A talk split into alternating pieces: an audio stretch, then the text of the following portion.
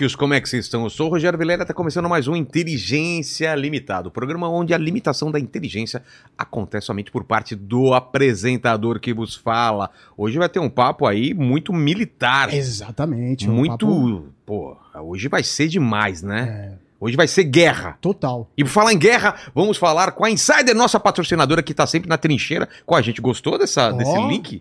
boa, Olha hein? só, Terráqueo Insider, patrocinadora do Inteligência Limitada, você já conhece. Mas é importante falar dela como apoiadora e possibilitadora de discussões e informação de qualidade ao público, feito de forma acessível a toda a população. Insider está apoiando esse episódio, como vários outros, o podcast e possibilitando que mais conteúdos assim aconteçam.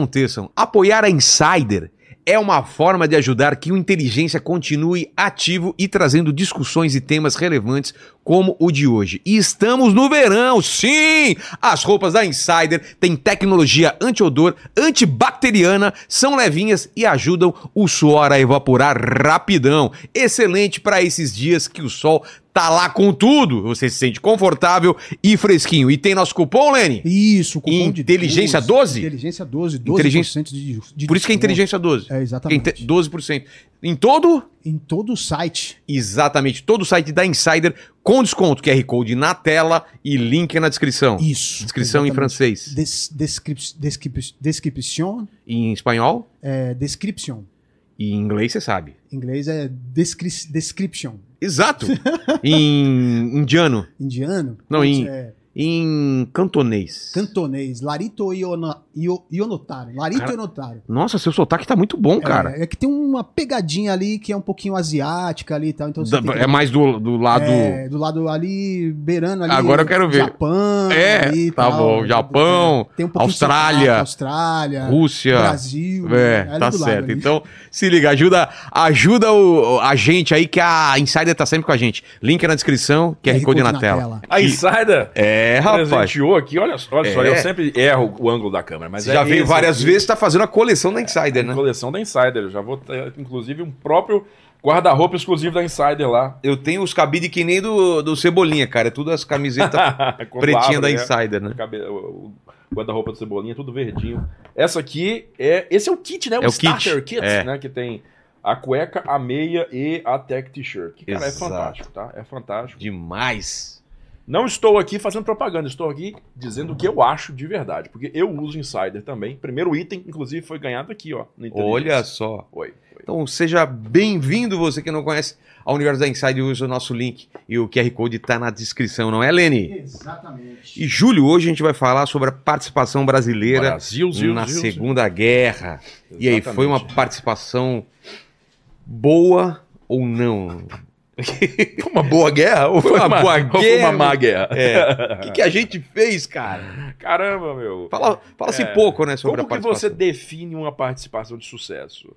Você Ah, define morreu- a participação pelo número de mortos? Exatamente. Pela Morreu, conta do açougueiro? É, É. assim que você define? morreu pouca gente? Morreu uma quantidade considerável. de- de Proporcionalmente, pessoa, é, é. proporcion- Quer dizer, você está localizado em um outro lado do oceano, em um outro hemisfério. Você não está diretamente dentro da zona de atuação dos armamentos da época, mais Sim. destrutivos da época, os bombardeiros, a artilharia de campo. Você não está.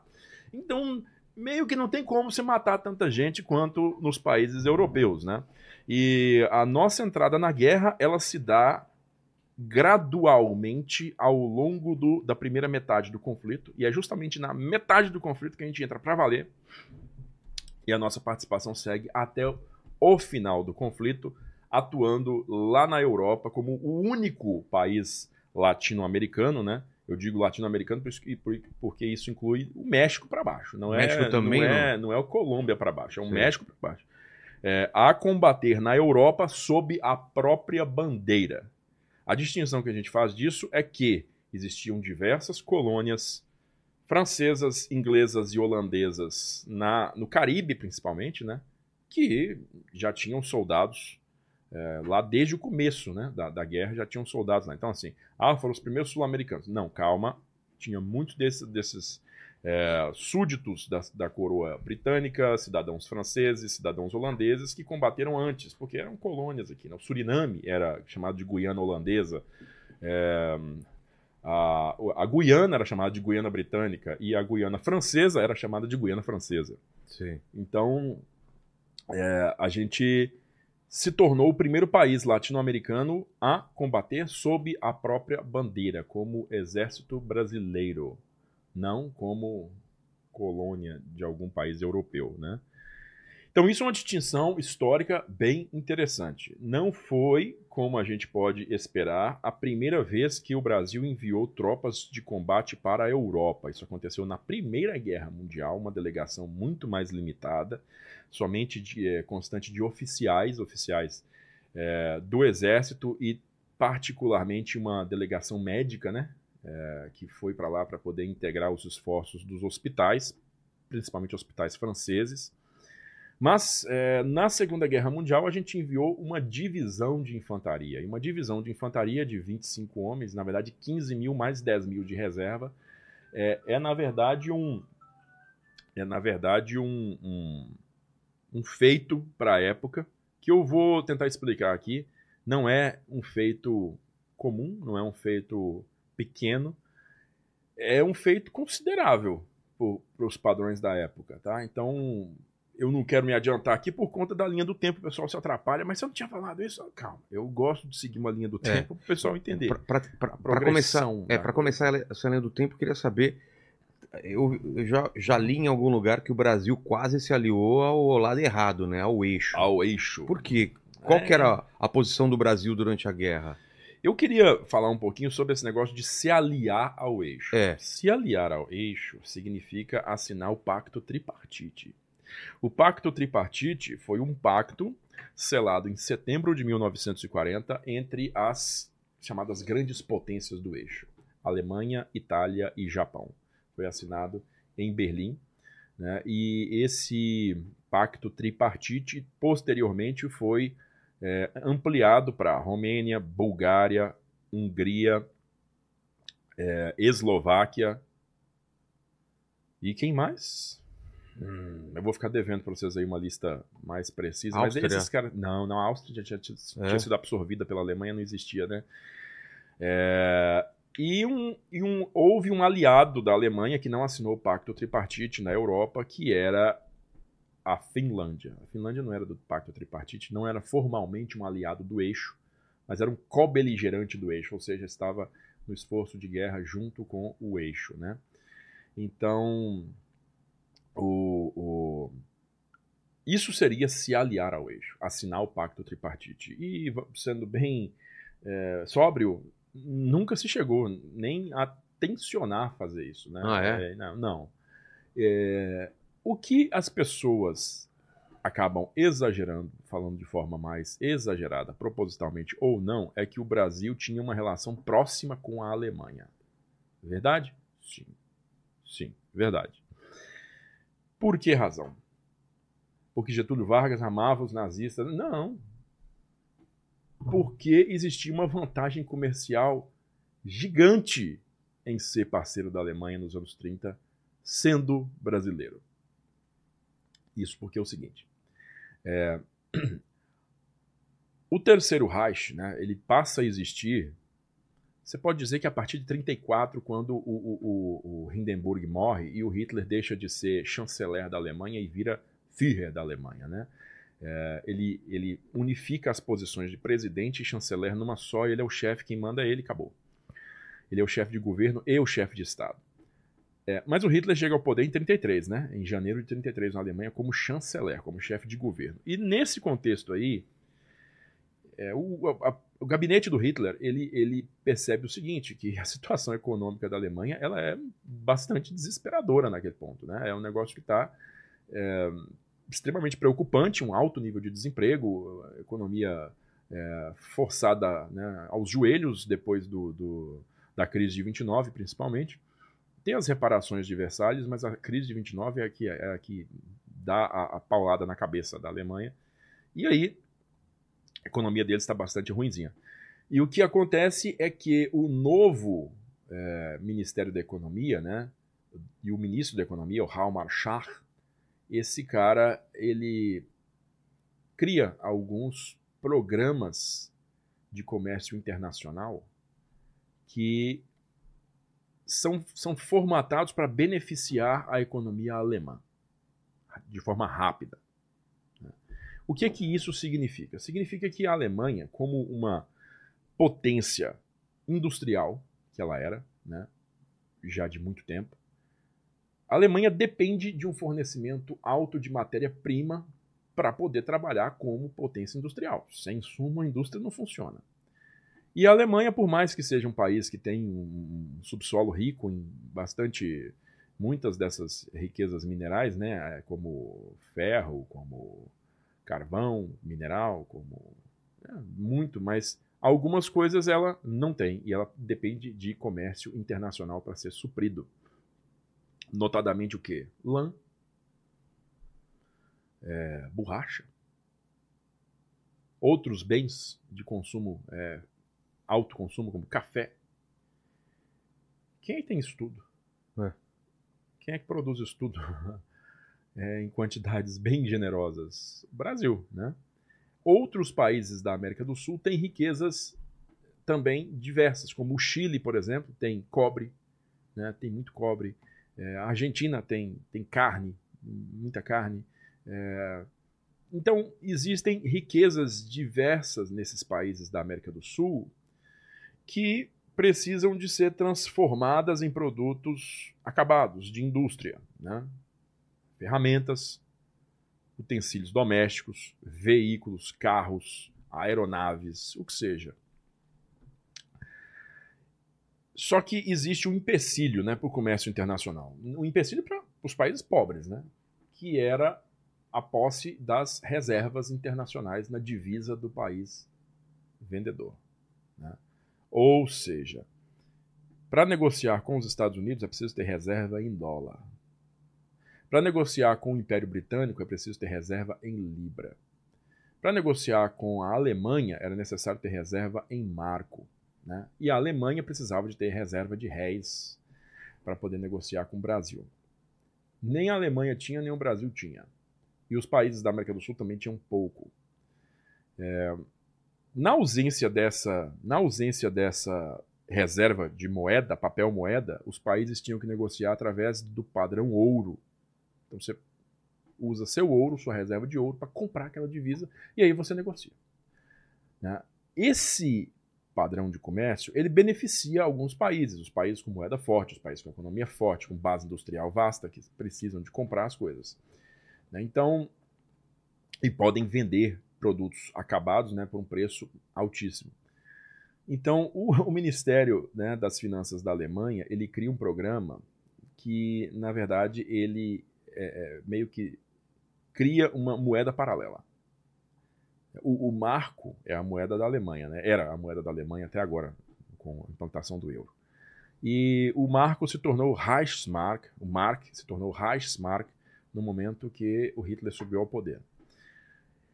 E o Ministério criou o Marco ASCII, ASKI, Auslanders und der Konto für Inlandszahlung.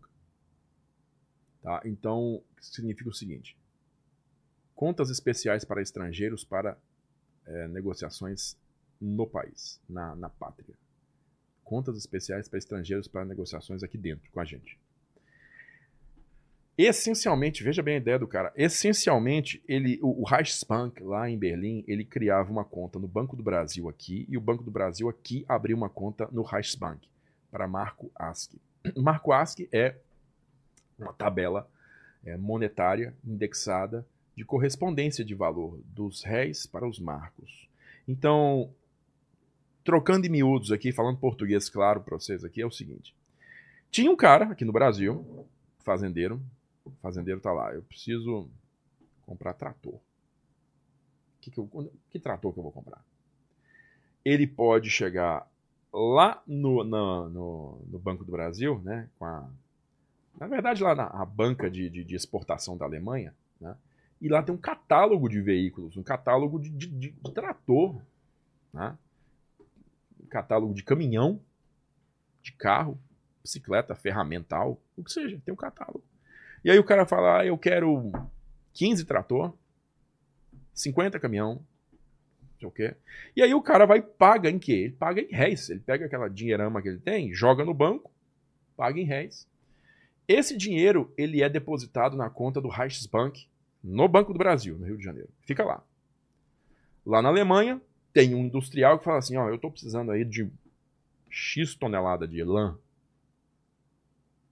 Estou precisando de X tonelada de café. Estou precisando de X tonelada de, sei lá, banana, enfim. O que seja, né? É... E aí ele pega o dinheiro dele, o Reichsmark dele, e deposita na conta do Banco do Brasil lá no, em Berlim. O que, que acontece? Tanto essa compra aqui no Brasil quanto essa compra lá na Alemanha gera um crédito que pode ser transformado instantaneamente em compra de produto. Né? Então, o, o, o, o, trator sai lá da Alemanha e vem para o Brasil. Os fardos de lã saem do Brasil e vão para a Alemanha. E os países não têm que ter reserva de, de moeda estrangeira. Entendi. Entendeu? Então, esse sistema, cara, quando ele entrou em, em vigor, e ele basicamente, assim, a, a grande. É, a grande amplitude de uso dele foi na América do Sul mesmo, com os países da América do Sul, porque isso faz muito sentido para países de economias complementares. Economias rivais é muito difícil de fazer isso, mas economias complementares funcionam muito bem, porque o Brasil não tinha indústria. É, um precisa de uma coisa, outro precisa de outra. Outro precisa de outra, então complementa, todo mundo fica feliz e ok. E aí, a, tanto a embaixada britânica quanto a embaixada norte-americana começaram a pressionar o Getúlio Vargas a cortar esse tipo de parceria com a Alemanha. Né? Cortar esse tipo de parceria com a Alemanha. Apontando que o regime alemão, isso, aquilo. E o Vargas, ele sempre falava assim: ok, vou, vou dar conta disso aí, beleza? Tá, tá comigo, pode deixar. E ele não fazia nada. então, é, sempre que o embaixador tentava falar com ele, ele prometia pro cara que pode Não, deixar que. Estamos vendo isso daí. Mês que vem, hein? Vamos, vamos resolver esse negócio aí.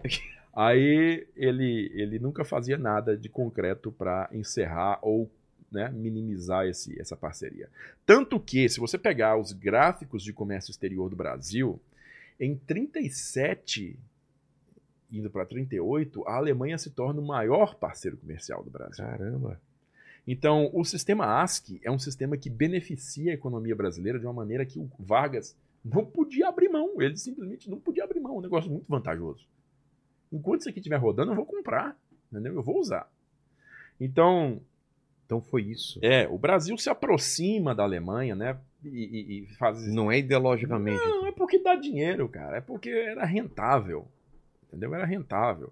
E também, né, existia, como existia aqui a maior população alemã fora da Alemanha na época, né, então a Alemanha olhava com, com, com, uns olhos bem, bem mais carinhosos para cá, né, é, mandando, por exemplo, os Zeppelins fazer uma linha direta de conexão com o Brasil, porque existiam duas grandes linhas de Zeppelin, uma linha de Zeppelin em Nova York, né, Lakehurst, e uma linha no Rio de Janeiro.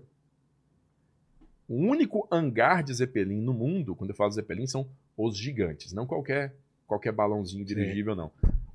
As monstruosidades que foram construídas no começo dos anos 30, o Graf Zeppelin e o Hindenburg. Né? O único dos três hangares que existe até hoje é o hangar de Santa Cruz, lá no Rio de Janeiro. Eu não sei se você já foi lá na base aérea de Santa Cruz e viu aquilo de perto, que é uma coisa a se fazer na vida, tá? É enorme. É, olhar para aquele hangar e, e falar: Meu Deus do céu, olha o tamanho desse, desse, desse dirigível. Quer dizer que ele entrava aqui e entrava assim, ó, entrava na conta, né? Sei. Caramba. Tem que chegar lá e olhar, cara. Porque hoje é basicamente um castelo onde é abrigado todas as aeronaves do esquadrão de caça cabem lá dentro, ou de mais esquadrões, inclusive. Né? É, é um negócio de outra época que quem tiver a oportunidade de conhecer, de ver de perto, tem que ver. Porque é, é, é realmente é é de tirar o fôlego.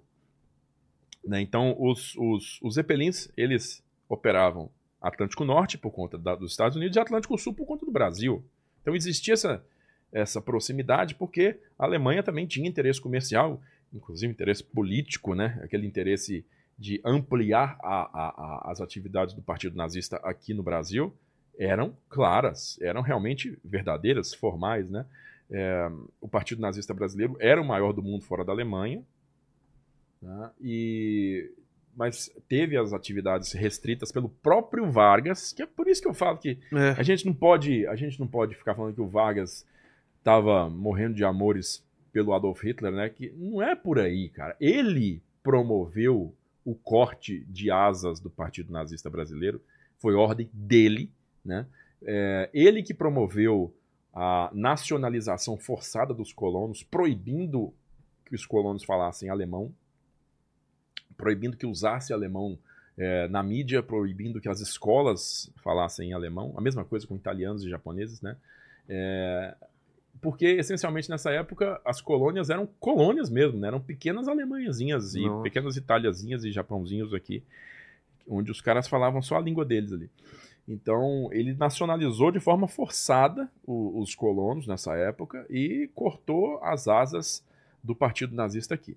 Que, inclusive, gera um, um, um incômodo, né? um, um desacordo com a embaixada brasileira no Rio de Janeiro. Embaixada alemã? Alemã no Rio de Janeiro, falei brasileira, pelo Deus. E que, inclusive, gera um desacordo com a embaixada alemã no Rio de Janeiro.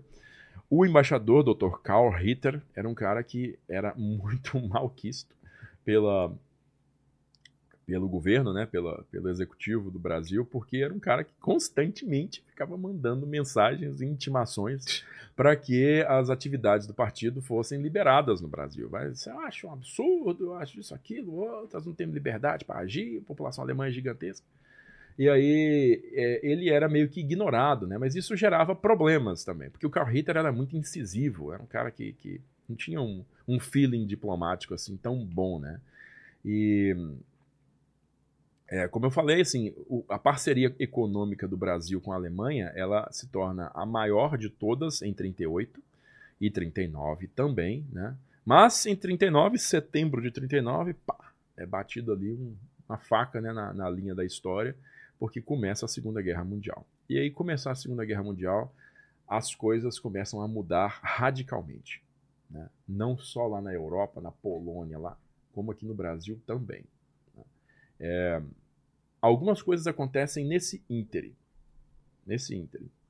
Existe uma troca de embaixadores dos dois lados.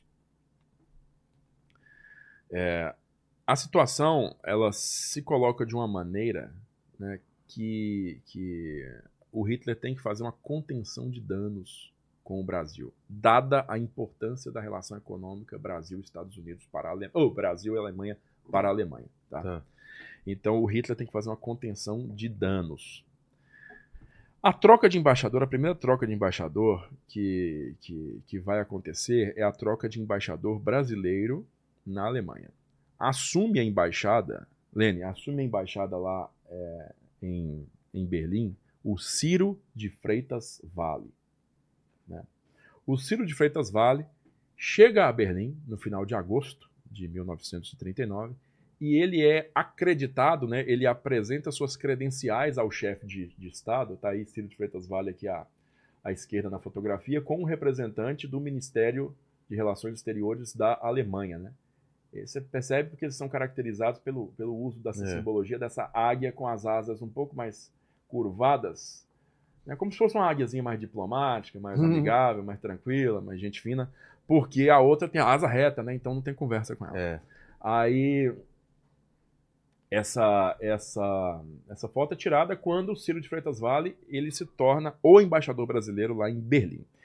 E aí, cara, no dia 2 de setembro, dia 2 de setembro, ou seja, 24 horas depois da, da- do início da ação alemã na Polônia, da invasão alemã da Polônia, já com os ultimatos britânico e francês dados à, à Alemanha, né? ou seja, remova suas tropas da Polônia em até 72 horas ou haverá guerra entre nós.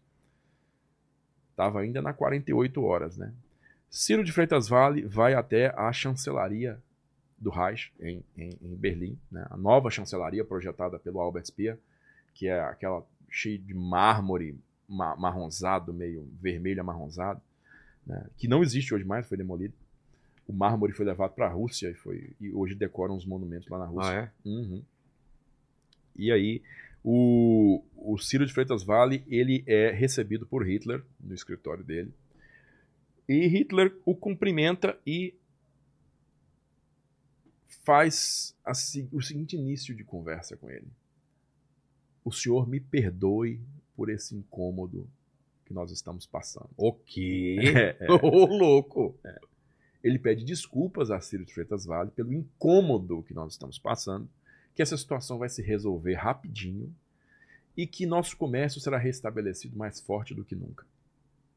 Né? Porque a invasão da Polônia para o Hitler é, é, é uma questão de estabelecer alguns pontos do protocolo dele. Né? Primeiro, a unificação do território alemão num só. Né? Existia a província da Prússia Oriental, que era separada fisicamente da Alemanha pelo famoso corredor polonês de Danzig. E ele queria unificar esse território num só e eliminar a Polônia. Na verdade, eliminar a Polônia, né, pelos protocolos secretos do acordo de paz que ele fez com, com a União Soviética. É, eliminar a Polônia, porque na cabeça do Hitler e tá na cabeça do Stalin também, a Polônia não existia. Né? A Polônia Não. era uma invenção, era um negócio assim Artificial. artificial, porque boa parte do território polonês costumava ser alemão e russo. Então, era a mesma cabeça, o mesmo pensamento que o Hitler tinha da Tchecoslováquia, né? Isso, isso aí é uma coisa artificial que foi criada por esses malucos aí no final da Primeira Guerra. Isso não existe, né? Isso aqui é parte da Alemanha com parte da Áustria. Então, o, o, o Hitler pede, pede desculpas para o Ciro, e o Ciro, ele, ele passa né, a, a- representar oficialmente o Brasil em Berlim, cara. E aí existe um tratamento cinco estrelas dado pro, pro Ciro de Freitas Vale em, em 39 e 40, sabe? Aí, Helene, aquela foto do, do balcão, Essa, não? Inclusive, essa foto aí, ó, foi feita em 1940, ali pro meio do ano, né? Eu creio que isso aí, creio não, tenho certeza. Isso é de julho de 1940, tá? Esse aí é o Berlin Sportspalaz, é um, é um, é um, um grande centro de convenções lá que é- era usado. Não, esse é o Opera Hall, esse aí é, é o Opera Hall, é, é, o, é, uma, é uma ópera que era muito usada pelo partido para grandes né, sessões políticas, enfim, pronunciamentos de Hitler. E o que vocês estão vendo aí é o balcão central da Opera Hall em Berlim sendo ocupado pelos embaixadores, pelas delegações estrangeiras é, que estavam em mais alta conta pela Alemanha, tá? Então, você tem ali do lado de lá, começando pelo lado de lá, esses caras que estão com um uniforme cinza, com essas chamas pretas aqui na lapela, Sim. são italianos. Tá? Então, são, são delegados italianos. O mais à direita aqui, no centro da fotografia, é o Galeazzo Ciano, que era o ministro de Relações Exteriores da Itália e genro de Mussolini. né? Casou com a filha mais velha dele, a Eda. É, ali do lado de lá, você está vendo o embaixador, se eu não me engano, chinês. O, o baixinho aqui, asiático lá. Sim. né? Aqui existe um cara que eu não estou lembrado de que país é o mais alto do lado do Tiano. Eu sei que o, o velhinho aqui é o embaixador espanhol. Tá? O de óculos, ao, logo ao lado dele, mais baixo, meio careca, é o embaixador argentino. E aqui na extremidade está Ciro de Freitas Vale. Tá. Tá? Então, na primeira fila, no balcão central, para escutar o Hitler falar. Pra entender a, a importância É, que davam a pra ele. importância que davam para ele naquele momento. Mesmo que o comércio Brasil-Alemanha naquela época estava muito limitado, para não dizer exterminado. Mas não era exterminado, estava muito limitado porque é, existia algum tipo de comércio resquício, de resquício de comércio, né, através de navios de bandeira estrangeira. Né? É, navios, ou navios, inclusive brasileiros, né? navios de bandeira brasileira, porque, enfim, o navio de bandeira brasileira ainda podia ir lá né? e, É. e- e- e- comprar as coisas. Navio de bandeira alemã não podia. Né? Mas também tinha navios de bandeira espanhola, portuguesa, que acabavam fazendo esse comércio. Então, o, o- a situação ela começa a se, se degenerar bastante para essa relação Brasil-Alemanha com um evento que aconteceu 60 dias antes dessa foto aí, que foi em maio de 1940, no dia 10 de maio de 1940, quando a Alemanha invade a França, que também isso repercute de forma gigantesca no Brasil, né? a invasão alemã da França. É, Por que razão? Porque a invasão alemã da França ela resulta num desastre militar para a França, que leva em seis semanas, seis semanas mesmo, porque os combates são concluídos no dia 22 de junho e a paz no dia 24. Seis semanas a França é nocauteada, ela é jogada para fora da guerra e ela deixa de existir como República Francesa. A parte norte dela é ocupada pelos alemães, toda a costa atlântica até a fronteira espanhola é ocupada pelos alemães, e a parte sul se torna a República Francesa de Vichy, França Vichy, França, que é um estado fantoche, né? um estado colaboracionista. É, dos alemães, chefiada pelo Marechal Philippe Pétain, um antigo herói de guerra da Primeira Guerra Mundial francês. É... um dos caras que, que triunfou sobre a Alemanha na Primeira Guerra Mundial e que encontra-se com Hitler depois, todo cheio de, de, de afagos com Hitler, né? É... como um novo chefe de Estado da França. Por que, que eu falei que isso gera essa onda de choque aqui no Brasil? Primeiro é a questão militar. A França foi derrotada em seis semanas. Isso não é normal, isso não era previsto, isso foi um choque. Foi muito rápido. Foi muito rápido, foi assim, realmente estarrecedor. E o exército brasileiro, desde 1921... Eles entrando em Paris foi muito uma imagem muito emblemática. É, né? justamente. Você tem aquela, fo aquela foto do, do, do é, dos alemães marchando sobre, sob o Arco do Triunfo se você colocar, tipo, não, aí Kurt von Briesen, aí, é, é, o Kurt von Briesen é o, é o general que está em cima do cavalo, né, Re, é, revisando as tropas, mas é, invasão da França, Alemanha em 1941, você vai, 40, você vai achar essa foto aí, ela é bem emblemática mesmo. Então, essa foto é a que, é a que mostra para o mundo que as coisas mudaram. É. Né? As coisas mudaram. É, isso, é esse sentimento que fica na cabeça de todo mundo.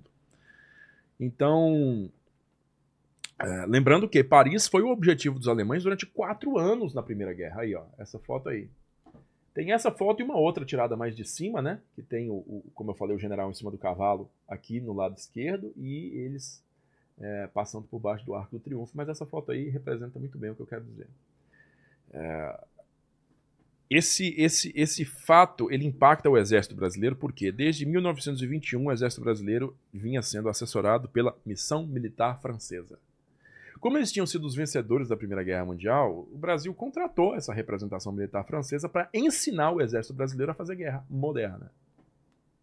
Então já tinha o quê? Já tinha 20, 19 anos que o Brasil vinha estudando a, a, a guerra pelos olhos da França. E é, é, assim que a gente faz guerra. E aí acontece isso. É. Então quer dizer que tudo que eu aprendi não vale nada? Vale nada. Vale nada? Joga tudo isso no lixo? É, literalmente, joga tudo isso no lixo. Tem um complicador. O exército argentino, que tinha uma missão militar. Qual? O exército argentino era treinado por uma missão militar alemã. Alemã. Putz. então, então o cenário disso aí poderia se repetir aqui, entendeu? E isso, pá, explodiu a cabeça dos caras do Ministério da Guerra, né?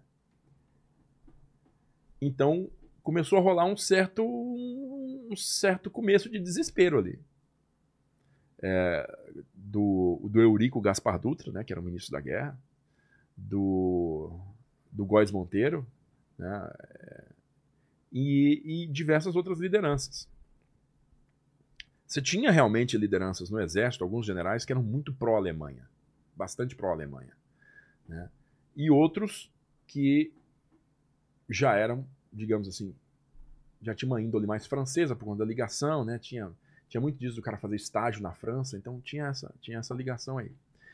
Só que França agora não existia mais, e a Alemanha estava do outro lado de um oceano que era para a Alemanha inacessível agora. Porque desde setembro de 1939, a Marinha de Guerra Britânica domina o Oceano Atlântico. Atlântico. E ela não permite o trânsito de navios comerciais alemães pela área. E nem navios de guerra, mas navios de guerra força a barra e passa, mas como o Graf Spee, por exemplo. Mas a, a questão é, a Alemanha está bloqueada de chegar aqui pelo Atlântico. Não existe mais comércio relações amplas e restritas Que eles Brasil-Alemanha. fecham lá em cima a passagem? Por onde eles fecham? Eles fecham eh, no Canal da Mancha, no- lá em cima, né, na, na passagem entre a Inglaterra e a Noruega, né, acesso ao Mar do Norte. Quer dizer, eles fecham. Se algum, se algum navio de bandeira alemã tentar passar, ele é abordado e, e é capturado ou é afundado se resistir. Então é impossível a Alemanha se relacionar com o Brasil como se relacionava antes. Mas esse evento aí dá uma esperança de que as coisas vão se resolver rápido, como Hitler falou no ano anterior para Ciro. E já a embaixada alemã no Brasil já começa a achar que a coisa vai melhorar pro lado deles, né? Eu falei que houve duas trocas de embaixador, né? É. Uma brasileira e uma alemã. Então, para poder fazer o controle de danos que o Karl Ritter tinha feito aqui no, no- no Rio de Janeiro, o Hitler demite ele e nomeia um outro embaixador. Um outro embaixador que era o Dr. Kurt Prüfer. Tá? Acho- Vê se você consegue achar uma foto do Prüfer aí. O nome dele tá naquela lista, tá? Tem fotos dele mais, mais meia-idade assim, e tem fotos dele bem novo, ainda antes da Primeira Guerra Mundial, lá no Oriente Médio. O Prüfer era um espião por essência.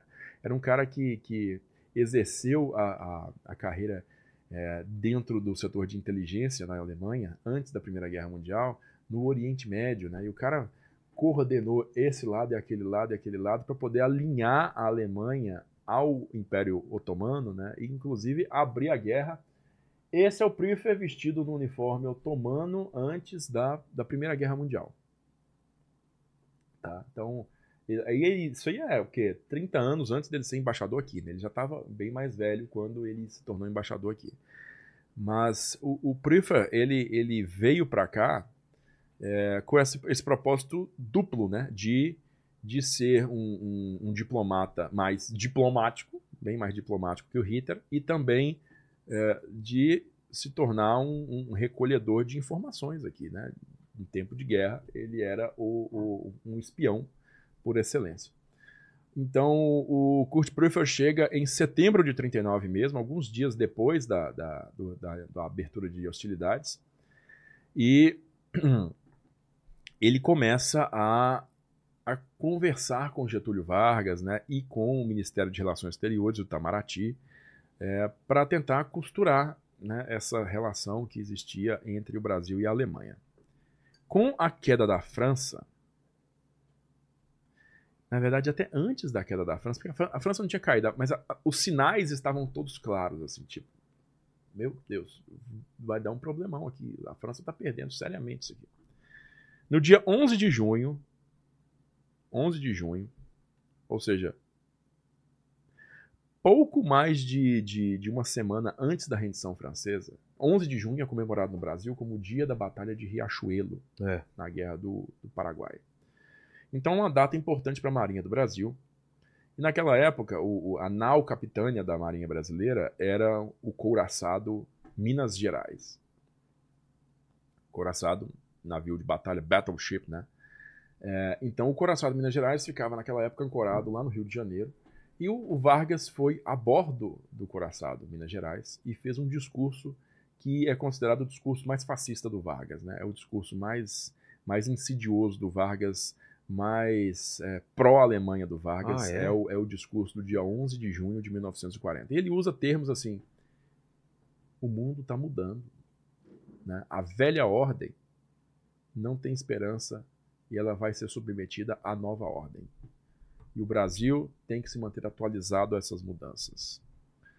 né? E ele faz esse discurso que é meio velado, assim. Ele não fala assim, "Pró- gol, gol Alemanha, não, tem nada disso. Mas ele, ele fala em termos assim de nova ordem, que o Brasil tem que se manter atualizado. né? De mudança de, de, de, de, de liderança no mundo, essas coisas ele fala.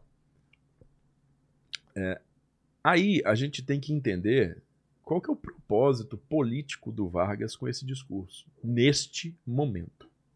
Tá? E quando a gente desconecta esse discurso das outras ações e prioridades do Vargas, pode dizer que foi um, um, um tchauzinho para o Hitler. Oi, querido, tudo bem? Não é bem por aí. É... Havia já alguns meses ou anos que Getúlio Vargas estava concentrado, estava assim, direcionando seus esforços à implantação de uma siderúrgica em território brasileiro. O Brasil é um imenso produtor de minério de ferro né, e não tinha a capacidade de beneficiar minério de ferro e transformar ele em aço.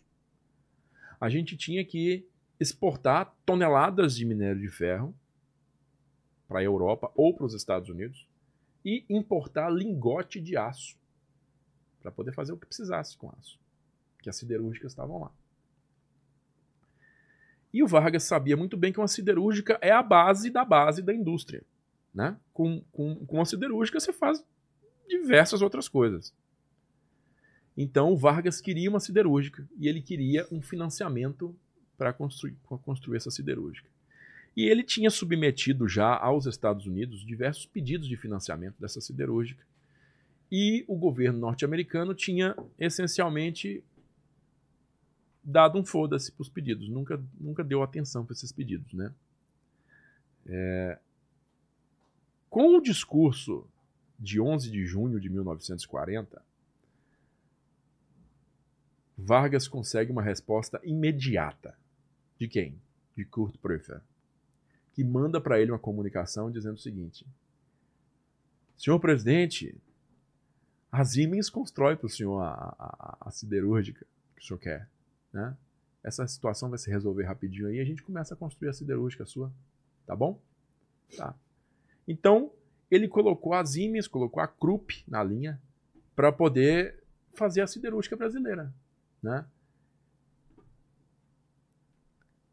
Agora vamos encarar o, o, o, a repercussão desse evento aí, da queda da França, em Washington. O que, que a queda da França sinalizou para Washington? Até aquele momento, guarda essa ideia aí da, dos alemães financiarem a, a siderúrgica. É, até aquele momento, o, o envolvimento norte-americano no conflito era um envolvimento assim: vamos vender material de guerra para os britânicos e para os franceses, né? Porque os Estados Unidos têm meio que uma dívida histórica com a França, né? Porque durante a guerra de independência deles, os franceses mandaram um contingente militar de reforço para apoiar os colonos americanos na guerra contra os britânicos, que foi liderado pelo Marquês de Lafayette. E quando o general John Pershing chegou com a força expedicionária americana lá na Europa, na França, né, em 17, ele até disse assim: eh, Lafayette voltamos, né? Estamos aqui. Primeira coisa que ele falou quando botou o pé na França. Então, a, os Estados Unidos têm essa ligação com a França e, e, em 40 continuava valendo e o impacto da queda da França foi muito grande. Por outra razão também, né, é, os Estados Unidos perceberam que aquela guerra não seria rápida, não seria europeia exclusivamente, porque com a queda francesa e a ocupação alemã do dos portos do Atlântico, a costa atlântica francesa foi ocupada pelos alemães. Então a Marinha de Guerra alemã passou a operar na costa do Atlântico. Eles, os submarinos deles não saíam mais lá da Alemanha e tinham que passar né, pelo norte da Inglaterra ou pelo Canal da Mancha mais. Eles passavam a operar da própria costa atlântica. Isso é uma vantagem imensa para os alemães, porque agora eles têm aquela liberdade de ação né, para perseguir a, a, navegação britânica e, e, qual seja né, inimiga deles, de uma maneira muito mais ampla. Né? Então, La Rochelle, Saint-Nazaire, é, esses outros portos, é, Bordeaux, esses portos se tornam portos de operação alemães no Atlântico. Né?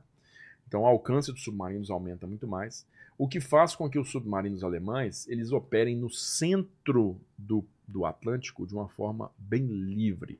Aí, Lênin, você consegue abrir um mapa aí do centro do Atlântico aí, cara, assim, entre Atlântico Central, no meio entre, entre a Europa e a América. Se for um Google Maps, pode também, não tem problema nenhum. Só para a gente ter assim, uma, uma noção do que, que eu estou falando aqui. Né? É, então, os Estados Unidos começaram a ficar muito preocupados com a Segunda Guerra. Foi em com a queda francesa em junho de 1940. Né?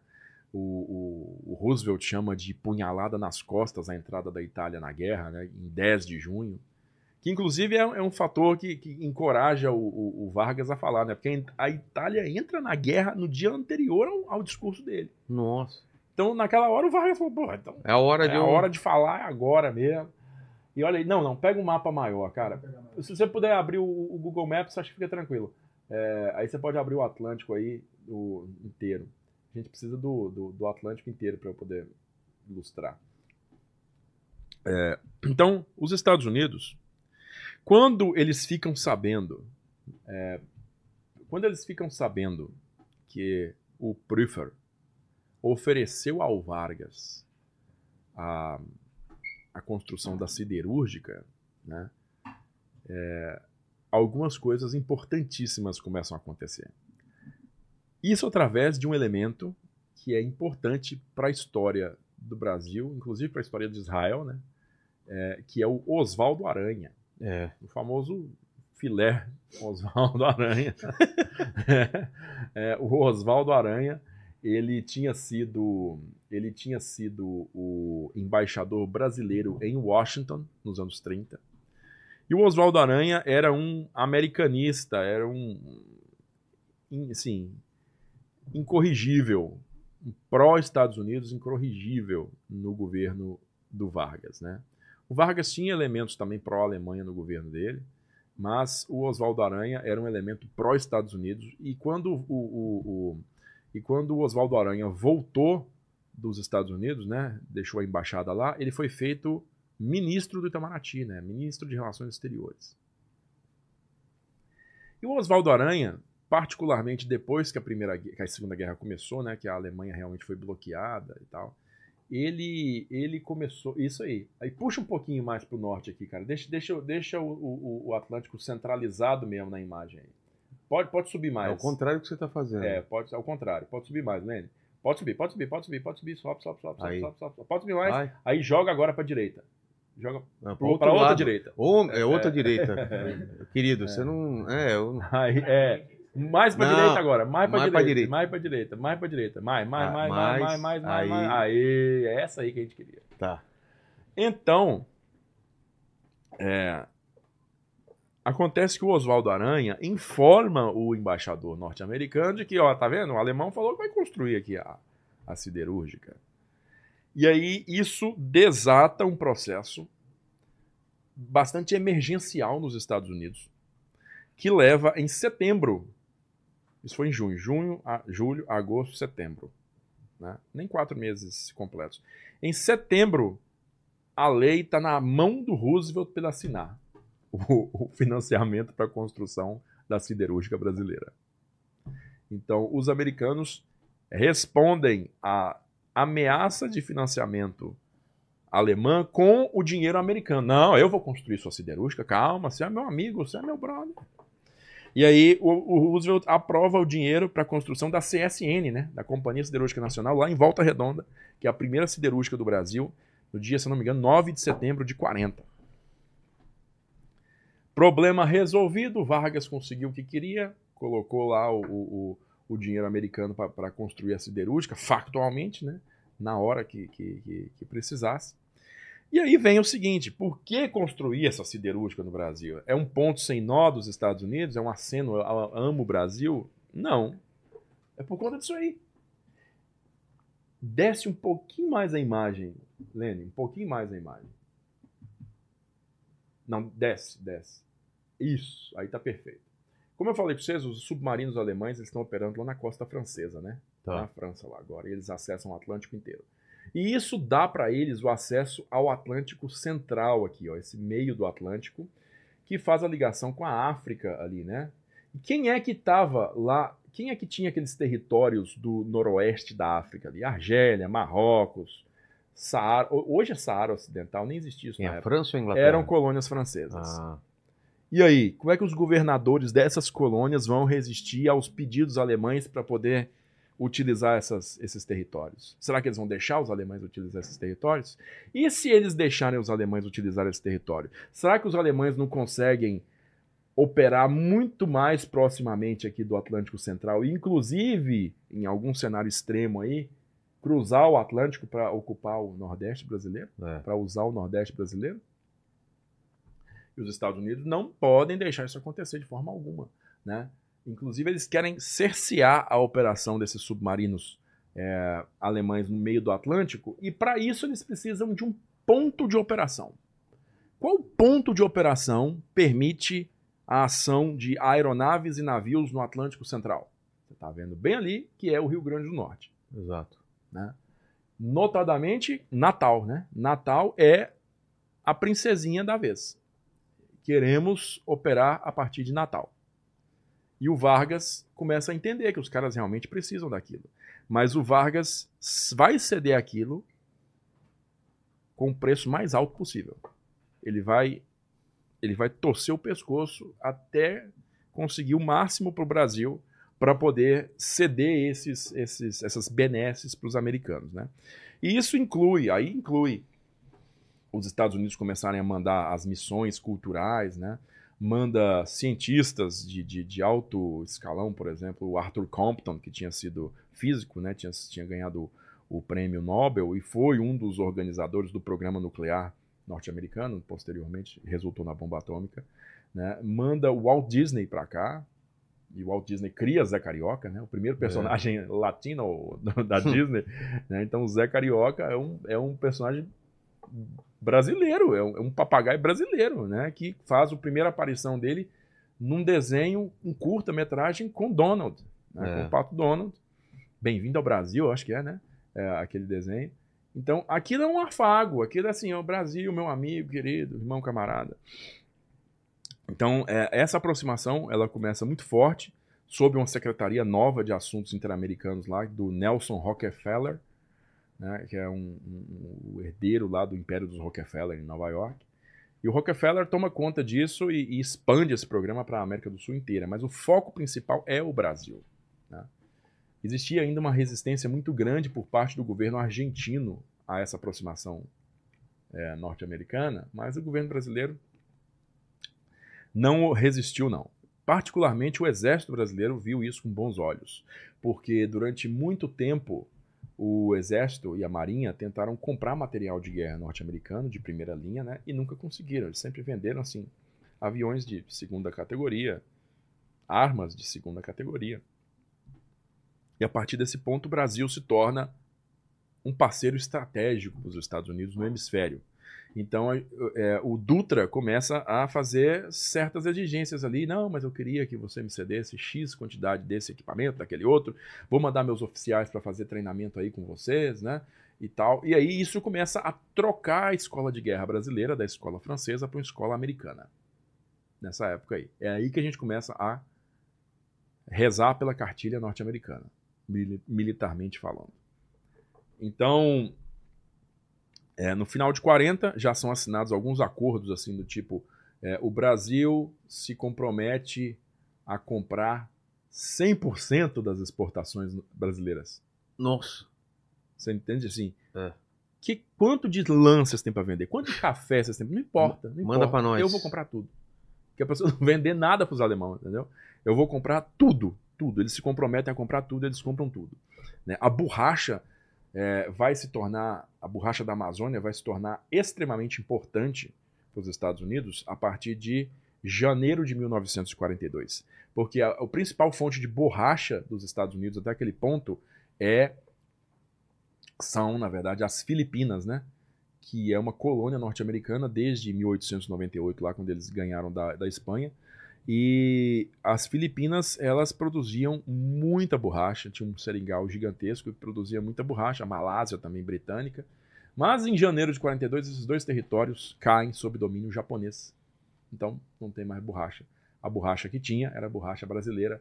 Então aí acontece aquela migração gigantesca para a Amazônia, né, dos trabalhadores nordestinos, enfim, para trabalharem como soldados da borracha, né, os caras que tirava seringa, no seringal lá aquele, aquele látex para transformar em borracha crua, né?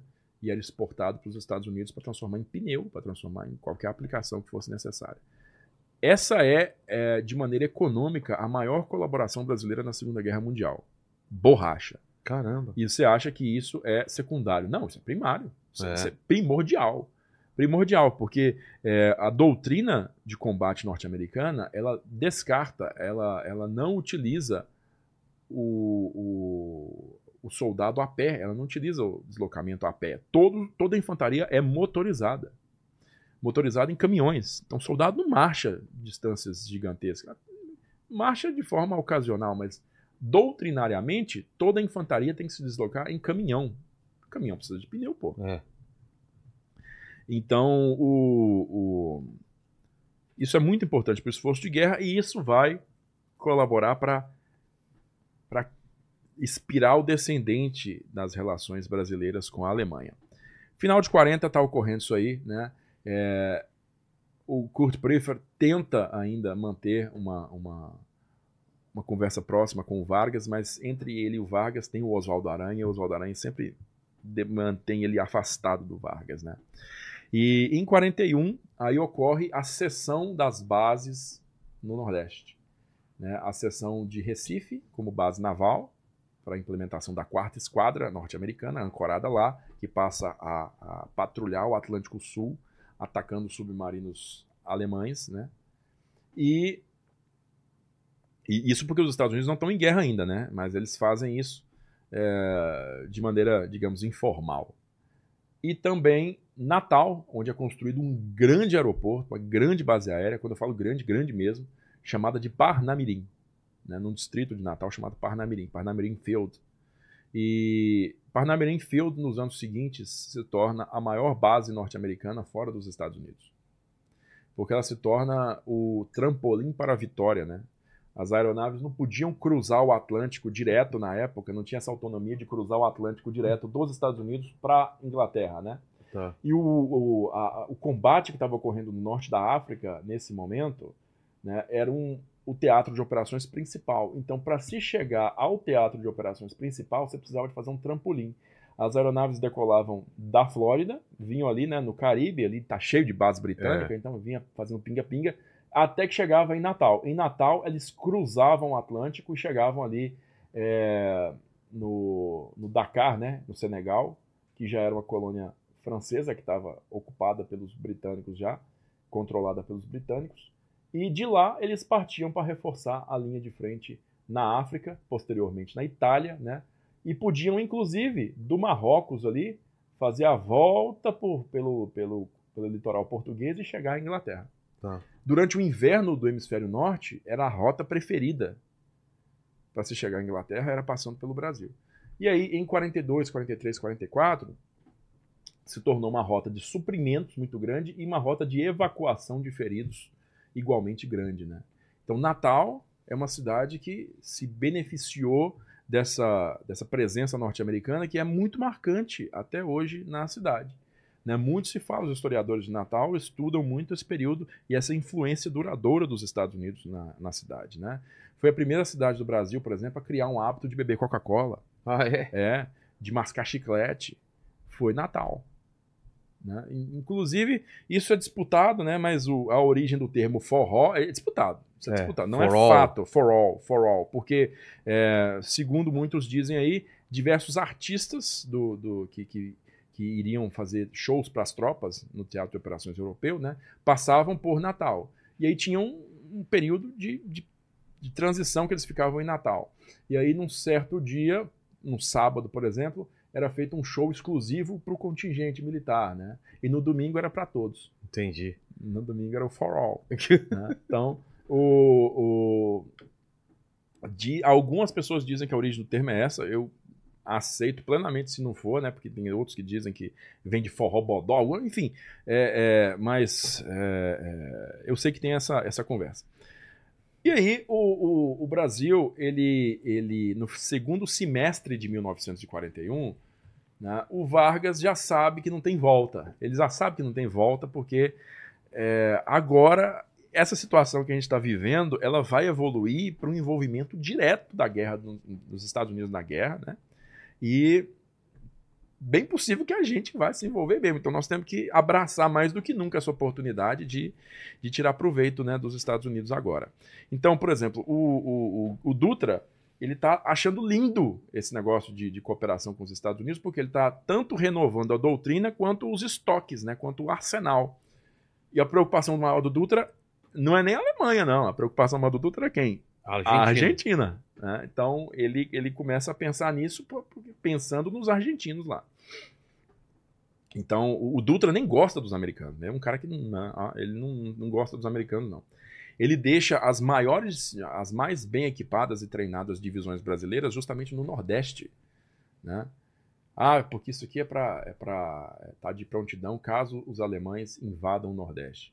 Na verdade, é se precisar de tomar uma ação direta contra os americanos. Ah, ali, é para isso? Ele deixa essas divisões em prontidão. Inclusive, isso vai fazer tem influência na formação da FEB posteriormente.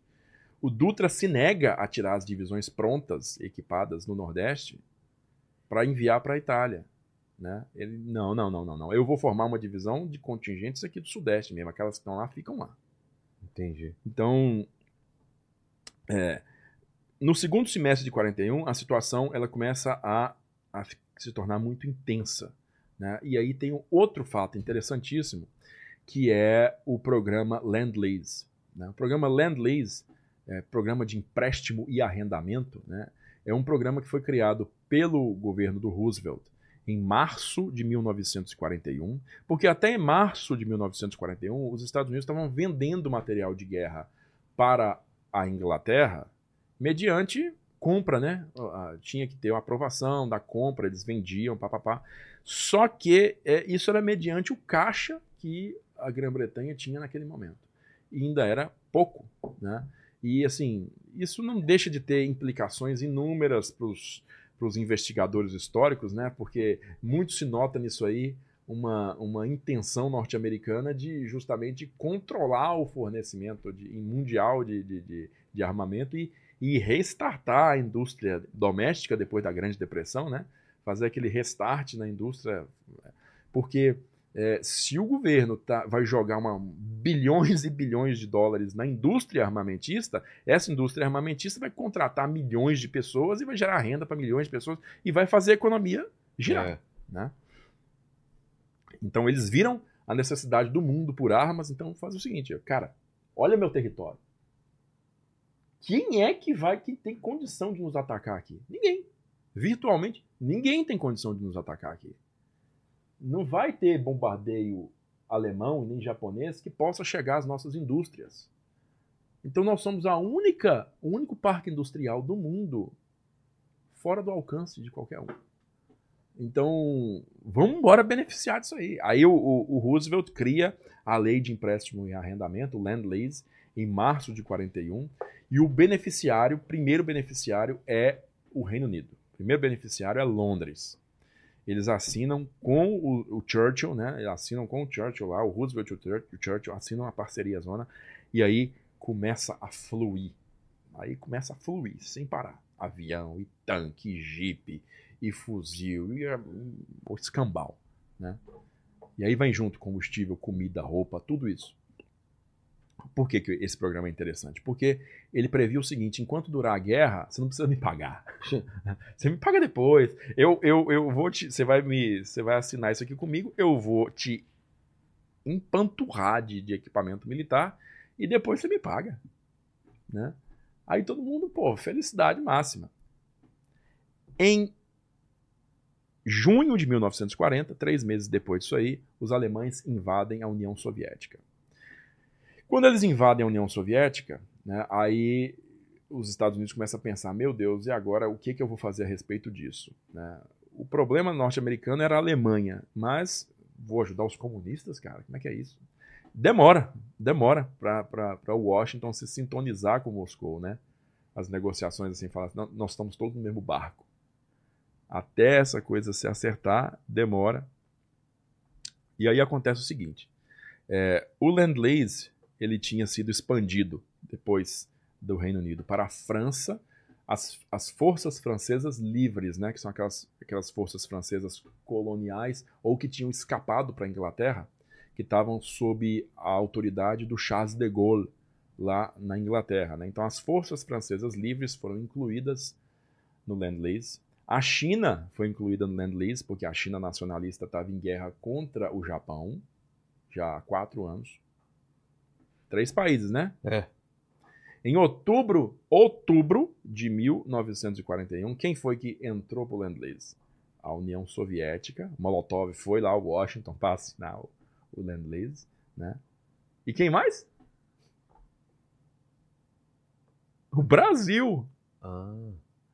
Você notou uma diferença dos outros quatro pro Brasil? Os outros quatro estão em guerra. É.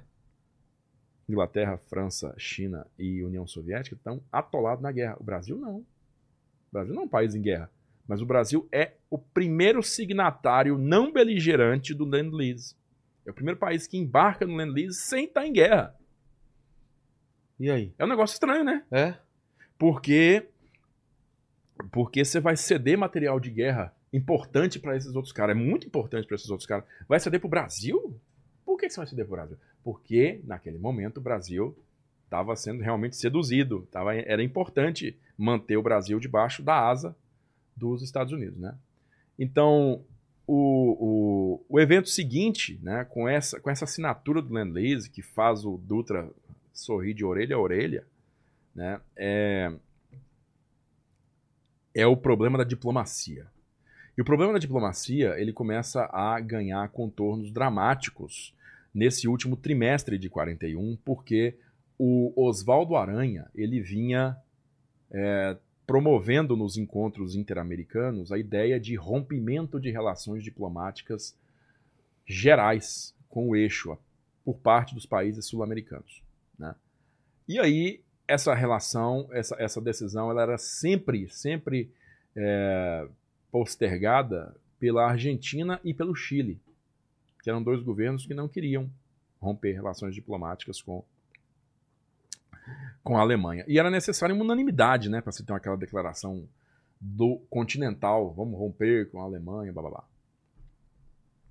Em janeiro de 42, né, sendo que em dezembro de 41 ocorre o ataque a Pearl Harbor, e aí os Estados Unidos entram em guerra para valer, né, contra Alemanha e Japão e Itália. Parêntese. Quem é o cara que primeiro manda uma carta de apoio para Roosevelt depois do, do ataque a Pearl Harbor? O Vargas. Se não é a primeira, é uma das primeiras. É o telegrama de apoio, entendeu? De, de estou com você, Tamo tá, junto. tamo junto nessa. E aí é uma, é uma, é, é uma manifestação daquela parceria que existia, aquela proximidade que existia, é o Vargas fazer essa, essa, essa, essa mensagem, mandar essa mensagem. Mês seguinte, né, já com os Estados Unidos em guerra, janeiro de 42, todos os chanceleres americanos se reúnem no Rio de Janeiro, Conferência do Rio de Janeiro, e o Oswaldo Aranha fica a conferência inteira pressionando pela quebra de relações. Nisso, embaixadores é, alemão e japonês desesperadamente tentando marcar uma reunião com o, o Aranha e o Vargas, e o Aranha bloqueando acesso ao Vargas e, e não, não se reunindo com o, o, os embaixadores, né? O Ishii, que é o embaixador japonês, é, o Prüfer, embaixador alemão, e tem um embaixador italiano que inclusive ameaça o Brasil. Ele ameaça, ele fala: vocês vão, vão nessa então, vocês vão sofrer, porque eu, você vai ver aí Nós o vamos peso da ganhar, bota. é. Aí o, o, o, o que acontece? Dia 31 de janeiro, se não me engano, a conferência é encerrada sem uma decisão, porque a Argentina põe o pé e fala que não, não, não vou romper relação, não.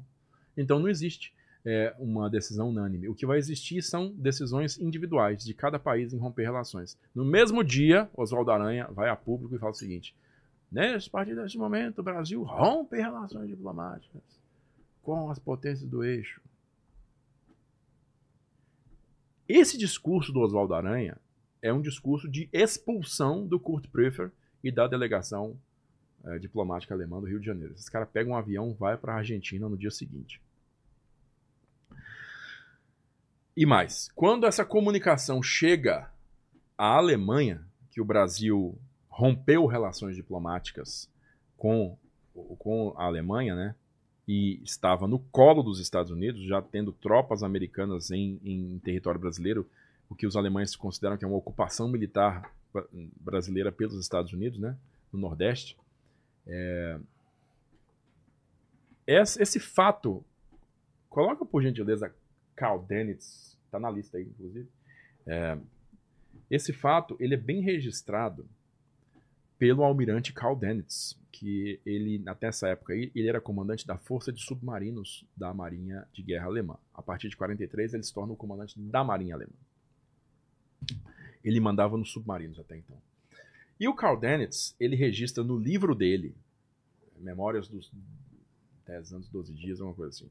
Karl Dönitz, ele, ele, ele registra no esse cara aí, ele registra no livro dele, livro de memórias dele, que é, em janeiro de 42 o Brasil rompeu relações diplomáticas com a Alemanha. Isso pouco mudou factualmente nas nossas já deterioradas relações com este país.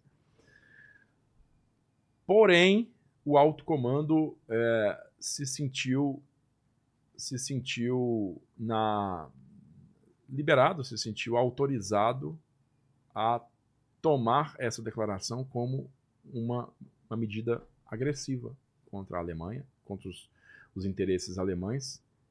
E já que a gente não tem relação diplomática mais, a Alemanha se sentiu na, no direito de tomar ações contra o Brasil. Ah, é? Tipo. É. Por quê? Porque o Brasil não estava simplesmente rompendo relações com a Alemanha. O Brasil estava se aliando com os Estados Unidos de uma forma inequívoca, é. né? Vendendo material de guerra, é, vendendo material, matéria-prima, né? Fundamental para o esforço de guerra norte-americano, recebendo tropas americanas em seu território, sediando é, aeronaves e navios norte-americanos que estavam tomando ação ofensiva contra o, o, a navegação alemã. Enfim, é com esse evento que iniciam-se os afundamentos dos navios de guerra, dos navios brasileiros pelos submarinos alemães. Né? Ele recebeu uma orientação do Ministério de Relações Exteriores e ele, como comandante dos submarinos, ele deu ordens aos submarinos para começar a atacar navios de bandeira brasileira. Caramba!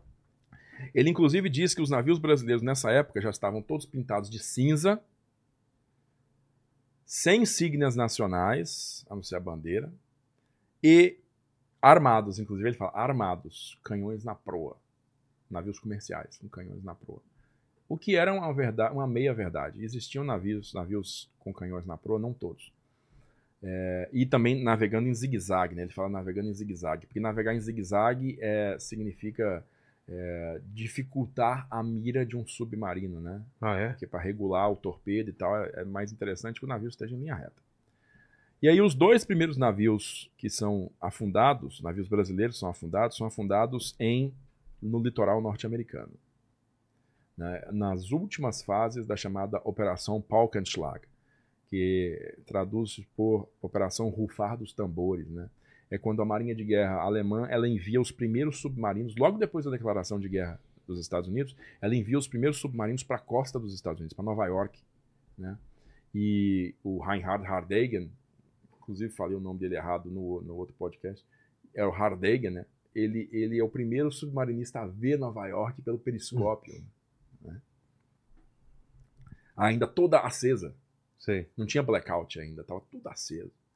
Então, o, eles começam a afundar navios ali, né? Eles começam, porque a, a marinha norte-americana está toda desorganizada ainda naqueles primeiros dias, não tem, não tem um esquema de proteção, então eles começam a afundar muitos navios, assim, de forma fácil, uma vitória barata, custo baixo que eles chamam de é, segunda época feliz. Né? Segunda época feliz é, dos, dos submarinos é justamente o primeiro semestre de 42, declaração de guerra norte-americana, ainda antes do, da organização do sistema de comboios. Que eles, eles afundavam muito navio nessa época.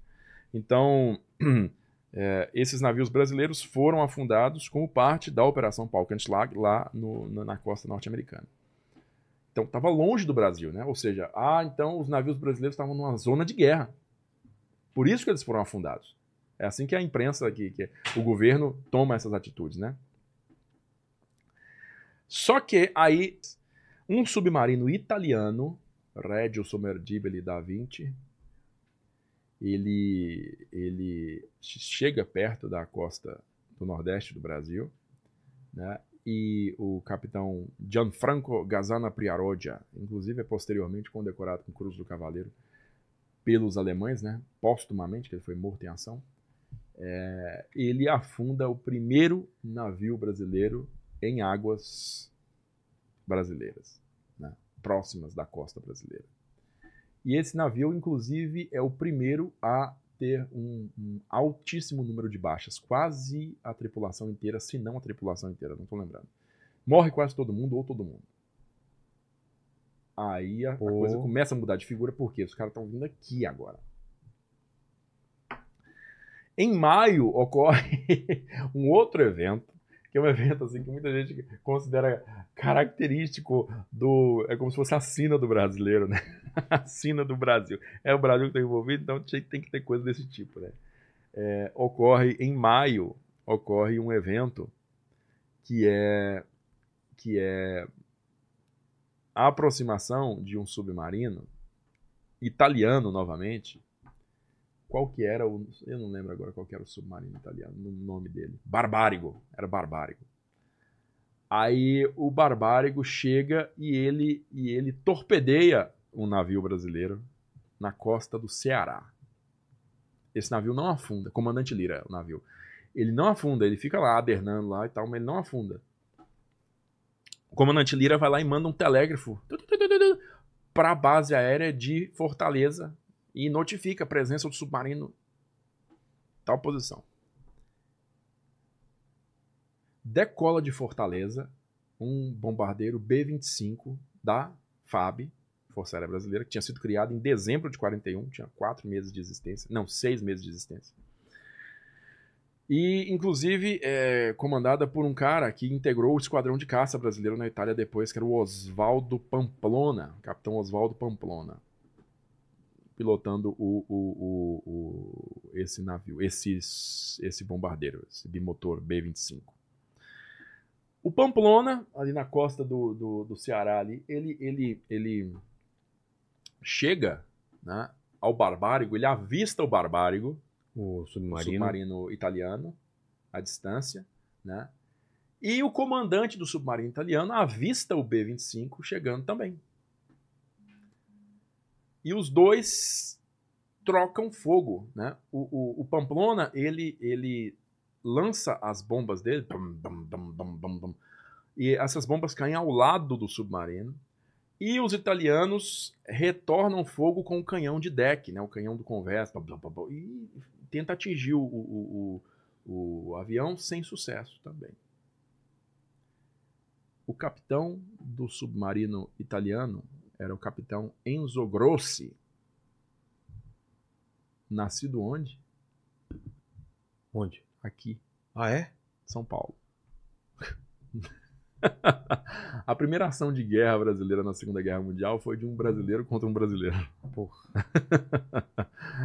é a sina, né? É. As coisas estranhas que acontecem quando o Brasil se envolve nessas coisas aí.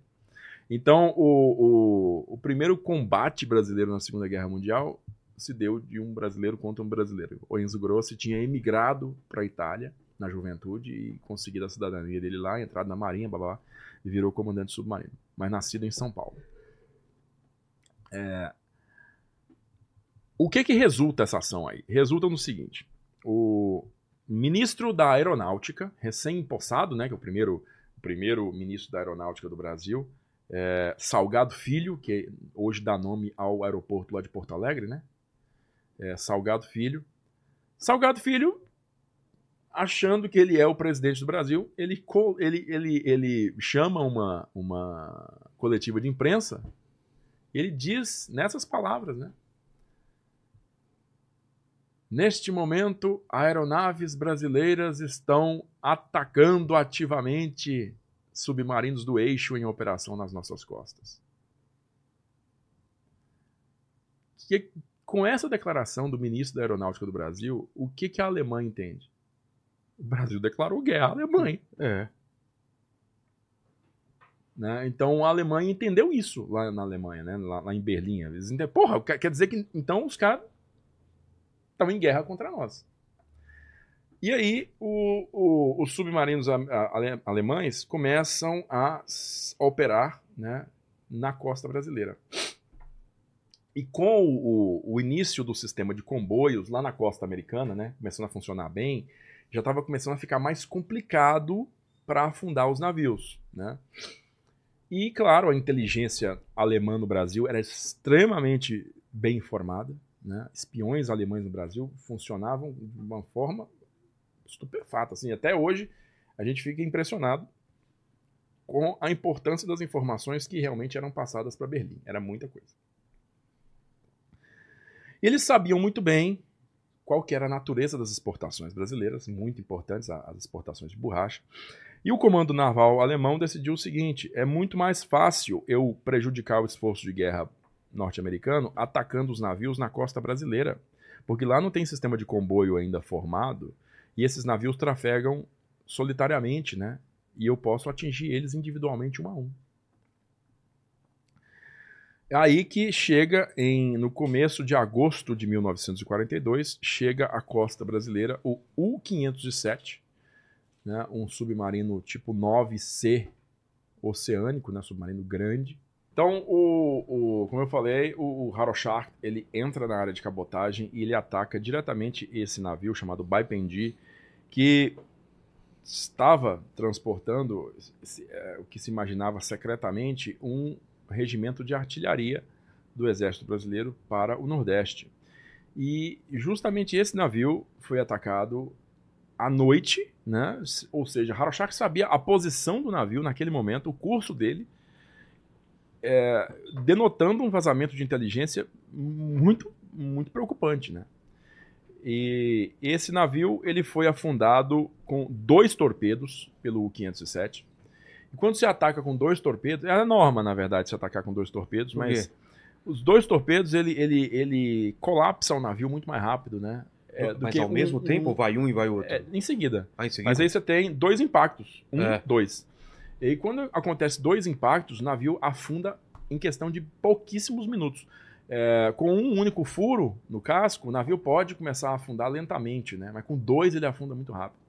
Então isso não dá tempo do pessoal se salvar, né? Nos, nos botes. Então tinha muito civil, muito Caramba. civil é, dentro desse navio. Então, cara, foram muitas mortes. Criança, mulher, enfim.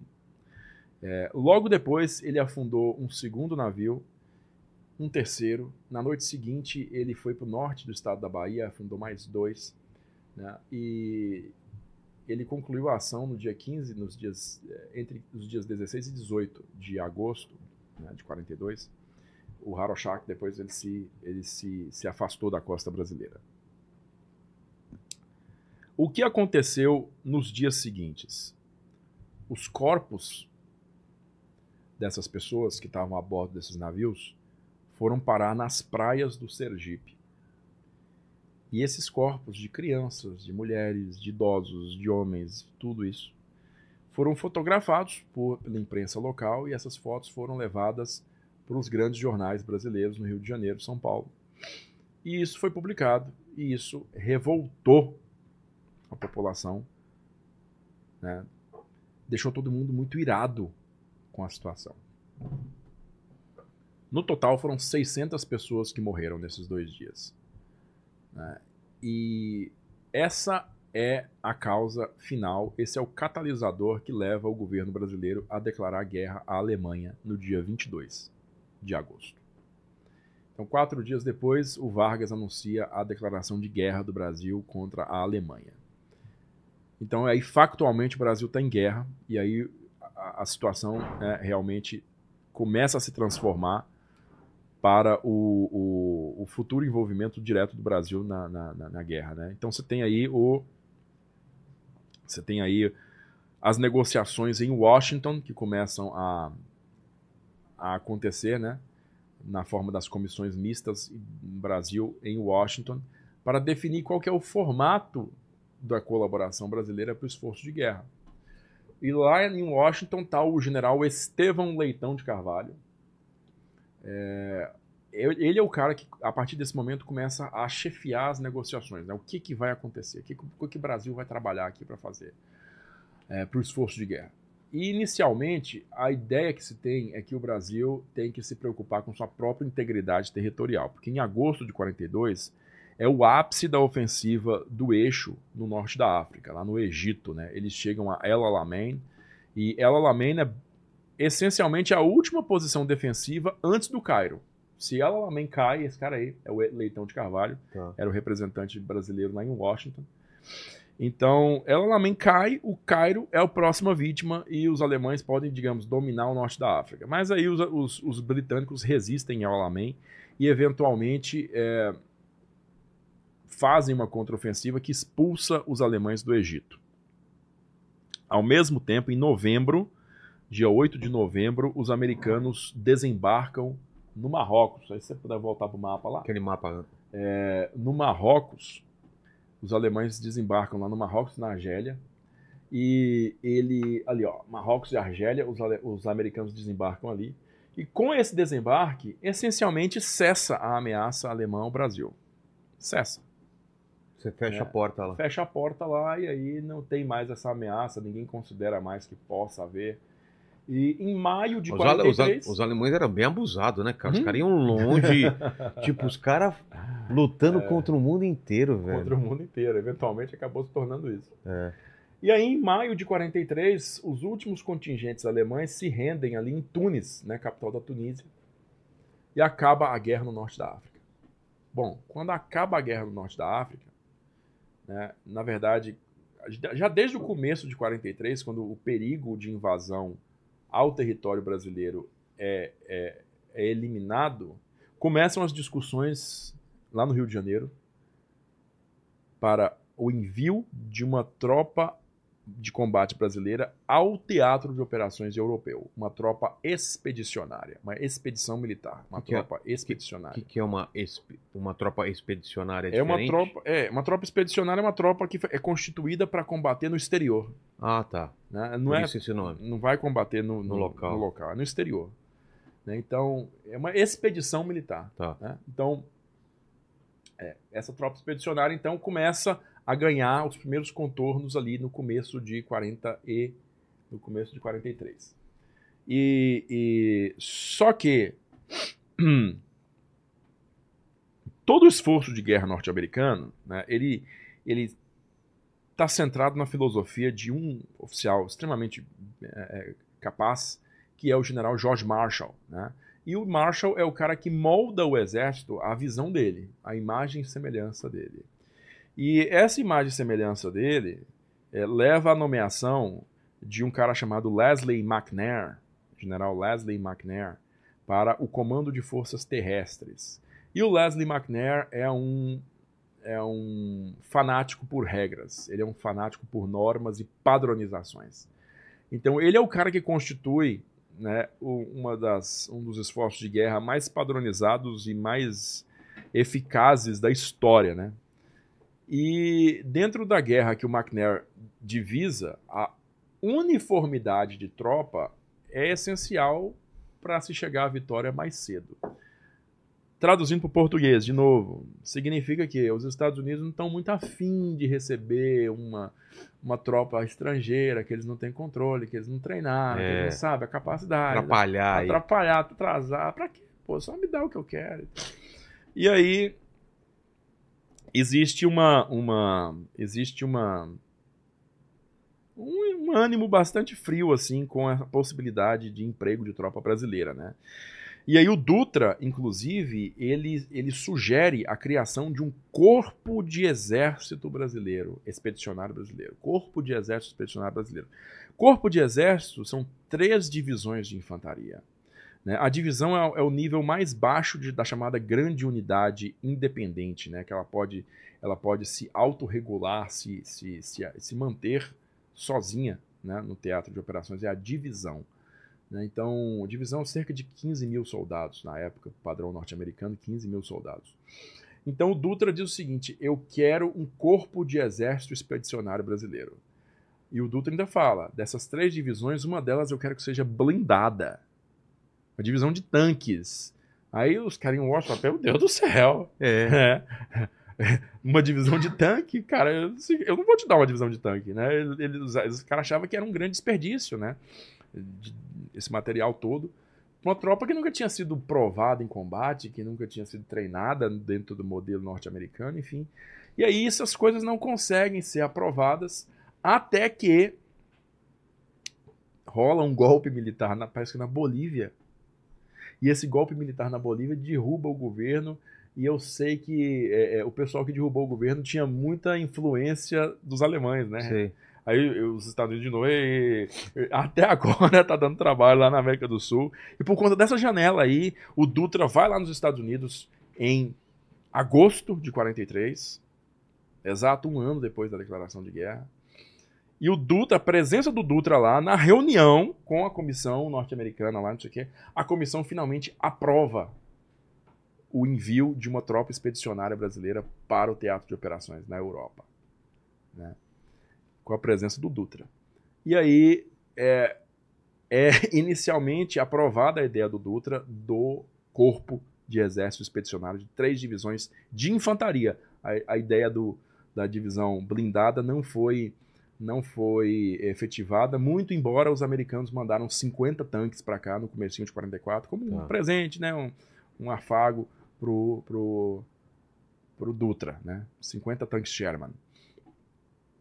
Que transforma o Brasil na potência blindada da América do Porra. Sul, né? Ninguém tem nada, a gente tem Ninguém nada, 50. nós temos esses 50 aí dos, dos tanques médios, né? Que eram considerados os tanques pesados da época. E, um- e- uns 400 tanques leves que o Brasil já tinha fornecido pelos Estados Unidos. Então, realmente era a maior força blindada do continente, era essa. Aí, o, o- em setembro, o Dutra volta para cá e assina a lei que cria a Força Expedicionária Brasileira. No dia 9 de setembro de 43, ele cria a Força Expedicionária Brasileira. E aí ele acha no comandante da segunda região militar, aqui em São Paulo, o, cara que vai comandar essa primeira divisão de infantaria expedicionária, a primeira das três. Né? É, ele nomeia o general João Batista Mascarenhas de Moraes, tá? Que era na época comandante militar de São Paulo, aqui da região militar de São Paulo. Então o, o, o general Mascarenhas de Moraes ele recebe essa, essa incumbência de criar, como eu falei lá no começo, o Dutra não pegou uma divisão pronta que estava lá no, no- no- no Nordeste, ele decidiu criar uma divisão com contingentes do Sudeste. né? Então, uma divisão de infantaria no padrão norte-americano, ela tem três regimentos de infantaria, que são, digamos, esses cinco- 15 mil homens, seriam 5 mil homens, uma conta de padaria, 5 mil homens para cada regimento. E aí, esse, esses três. Esse cara aí. Esse é o comandante da divisão brasileira, o general Mascarenhas de Moraes. Tinha um pouco mais do que um metro e meio de altura. Bem pequenininho. E já tinha mais de 60 anos também de idade. Ele era o segundo. O segundo é, militar mais idoso na Europa no- nos anos finais da guerra. Ele só perdia para o Marechal Gerd von Rundstedt, que era alemão, que era mais velho que ele. Mas ele, ele, ele era o segundo mais velho. Né? Então, o, o, o Marechal Mascarenhas de Moraes, na época general de divisão, ele recebe uma pilha de papel que veio dos Estados Unidos, que é, são os manuais, são as normativas para se formar uma divisão de infantaria no padrão norte-americano que é- são muito diferentes das normativas para se trabalhar no Exército Brasileiro, né? Principalmente a questão de saúde. Como assim? O padrão de saúde exigido pelas bancas médicas norte-americanas era extremamente mais exigente do que o das bancas médicas brasileiras. O Exército Brasileiro na época tinha cara sem dente, pé, pé, pé, pé chato, Eu tenho pé chato. pé chato. Por isso que não me deixaram entrar na Graças a Deus. Você olha as fotos dos caras, os caras sem dente mesmo, assim. Um dente. Enfim, é, normas, por exemplo, físicas, por exemplo. Problemas físicos não eram um impedimento. Sabe um cara extremamente grande que entrou para as Forças Armadas quando uma inspeção médica hoje de- nem de longe deixaria ele entrar? Castelo Branco. Humberto de Alencar Castelo Branco. E Castelo que Branco não tinha pescoço. Como você não tinha pescoço? Olha aí. Vê se acha Olha a foto do castelo. Tipo Gru, Sei. do malvado favorito. O Castelo Branco era o Gru. O ombro colado na cabeça. Ele não Ele entraria. tem um problema de formação de coluna. Nossa. Entendeu? Então, o, o, o, o, o Castelo Branco era tenente-coronel na época. Oficial brilhante, diga-se de passagem, muito inteligente. É, aí, o Castelo não tinha pescoço. não, cara. É, então, isso aí na época que ele foi o presidente. O pessoal zoa que eu não tenho presidente pescoço, olha isso daí né? então. Então, o, o, o Castelo era oficial do exército, né? Então, inclusive, o, o- a formação da FEB, né? Ela se dá de uma forma muito acelerada, porque o Mascarenhas tem que traduzir aqueles manuais todos. E aí ele percebe que os três regimentos que foram escolhidos pelo Dutra não são nem de longe adequados ao que os norte-americanos estão esperando. Ah, é? Nem de longe. Assim, era uma tropa que ele. Principalmente o de Minas Gerais, cara. Porque E o de São João Del Rei, porque o Dutra escolheu o de São João Del Rei. O os caras com pão de queijo, falam, Porra. onde a gente vai lutar aí? Qual, O- que, é, qual que é o inimigo? É o coronel- doce da doce de leite. Tem que matar, não, matar, não. Vai pra onde? Preguiça. Mas aí o, o, o, coronel Delmiro de Andrade, que era o comandante do 11 lá em São João Del Rei, ele inclusive olhou aquela ordem de mobilização e falou: por que eu? Eu tenho uma das piores. Aí, cara, isso vem de uma, de uma preferência pessoal do Dutra, porque ele tinha comandado o 11 Regimento de Infantaria de São João Del Rei Ah, durante a Revolução Constitucionalista de 32, ele tinha comandado. Aí, ah, vou botar essa aqui. De São Paulo, ele escolheu o Regimento de Caçapava, o 6 Regimento de Infantaria, e lá do Rio de Janeiro, o primeiro Regimento de Infantaria da Vila Militar, né, que, porra, é uma escolha óbvia. Aí, o Mascarenhas viu, assim, ficou bobo com o baixo padrão do 11 lá em São João del Rei, né? E, e aí o seguinte, ele começou a mobilizar o Brasil inteiro, o Sudeste primeiro, o Sudeste inteiro, para conseguir esses soldados com, esse, com essa ficha de saúde que se enquadrasse nos padrões. Né? Por isso que o regimento paulista ele é composto de soldados do, do estado de São Paulo inteiro, porque você puxa gente do estado de São Paulo inteiro para poder compor os quadros do do sexto regimento de Caçapava. A mesma coisa em Minas Gerais. Tem gente do estado de Minas Gerais inteiro, Não. inclusive lá do norte do estado, em Januária, que não tinha nem acesso por estrada ainda, era acesso pelo Rio São Francisco. Um soldado que eu conheci, o cara passou, cara, 19 dias para chegar no Rio de Janeiro, depois que ele recebeu a comunicação, porque ele era de Januária, tinha que pegar o, o barco pelo São Francisco, descer até tal ponto, depois pegar uma, uma ferrovia e baldear 19 dias para se apresentar. Por quê? Porque a ficha de saúde do cara era boa. Entende? Então, é, é um outro contraponto a uma história né, bastante popular da FEB aí, que diz que os, os brasileiros mandados para a Europa eram todos mortos de fome, pobres, diabos, coitados, magrelo. Não, era fisicamente o que tinha de melhor. Nossa, cara. Era fisicamente o que tinha de melhor no Brasil. Era, era, era esse pessoal que foi para a FEB, né, que integrou. E você percebe que assim, muitas coisas ainda passaram batido. Aquela foto famosa da cobra tá fumando, É. olha os dentes lá do, do, do, do, do- Francisco de Paula lá. Do, Pois acha essa foto, por favor. Os dentes, né? Ou seja, aquele cara não devia estar ali. Né? É. Mas, mas você vê pelo porte físico dele que ele, é- ele é fortão, ele é, ele, é, ele, é, ele é musculoso, é um cara atlético e tal. E essas coisas acabam para partir o médico. Tá bom, vai. É, então, É. passa. Passa. Aí é, é, essas coisas aconteceram para formar a divisão. E a divisão ela foi transportada para o Rio de Janeiro no começo de 44 para a Vila Militar, né? E lá ela começou a treinar junta. Os americanos prometeram material de guerra para treinar, material de guerra atualizado, porque muito do armamento brasileiro era armamento alemão, particularmente o fuzil, né? O fuzil Mauser era um fuzil alemão. E lá na Itália, claro que eles não iam usar fuzil alemão, pô. Vai usar um fuzil norte-americano. Olha aí, olha lá, o sorrisão dele aí. Ó. Você vê, que é um cara, você vê que é um cara que tá fitness, né? Mas o, o- o sorriso dele é aquele sorriso. E a cobra, Janelinha. a cobra tá fumando. A cobra está fumando, né? Qual que é o lance? aí. É porque é o seguinte, quando o Brasil disse, né, o governo publicou no jornal, Brasil enviará tropa para combate na Itália. Aí o pessoal recebeu a notícia assim, que porra nenhuma. É, aí começaram a falar, é um, é um ditado, né? Nem que a vaca tussa. Ah, nem é mesmo? é. Só se a cobra fumar, Só se a cobra fu- É mais fácil a cobra fumar do que o Brasil. entra na É, guerra. é, é, Aí a, a cobra tá fumando, meu irmão. justamente. É. Aí os caras que estavam lá na Itália entraram em combate. Isso aí foi tirado na primeira semana de combate da FEB, né? Alguns dias depois do primeiro tiro da artilharia. Aí então chegou a imprensa lá, o cara falou: Quer saber? É. A cobra tá fumando. Então, o, o- Mas era um ditado popular na época. O pessoal alugava mesmo, falando que não, isso aí não vai dar certo. E aí, primeiro semestre de 44, eles estão todos reunidos lá no Rio de Janeiro, né, na Vila Militar. O treinamento deles lá é basicamente físico, porque nenhuma das promessas norte-americanas de envio de material de guerra foi cumprida. Né?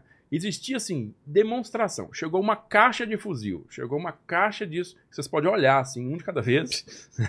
Passa mas, na mão. mas não dá pra treinar todo mundo, entendeu?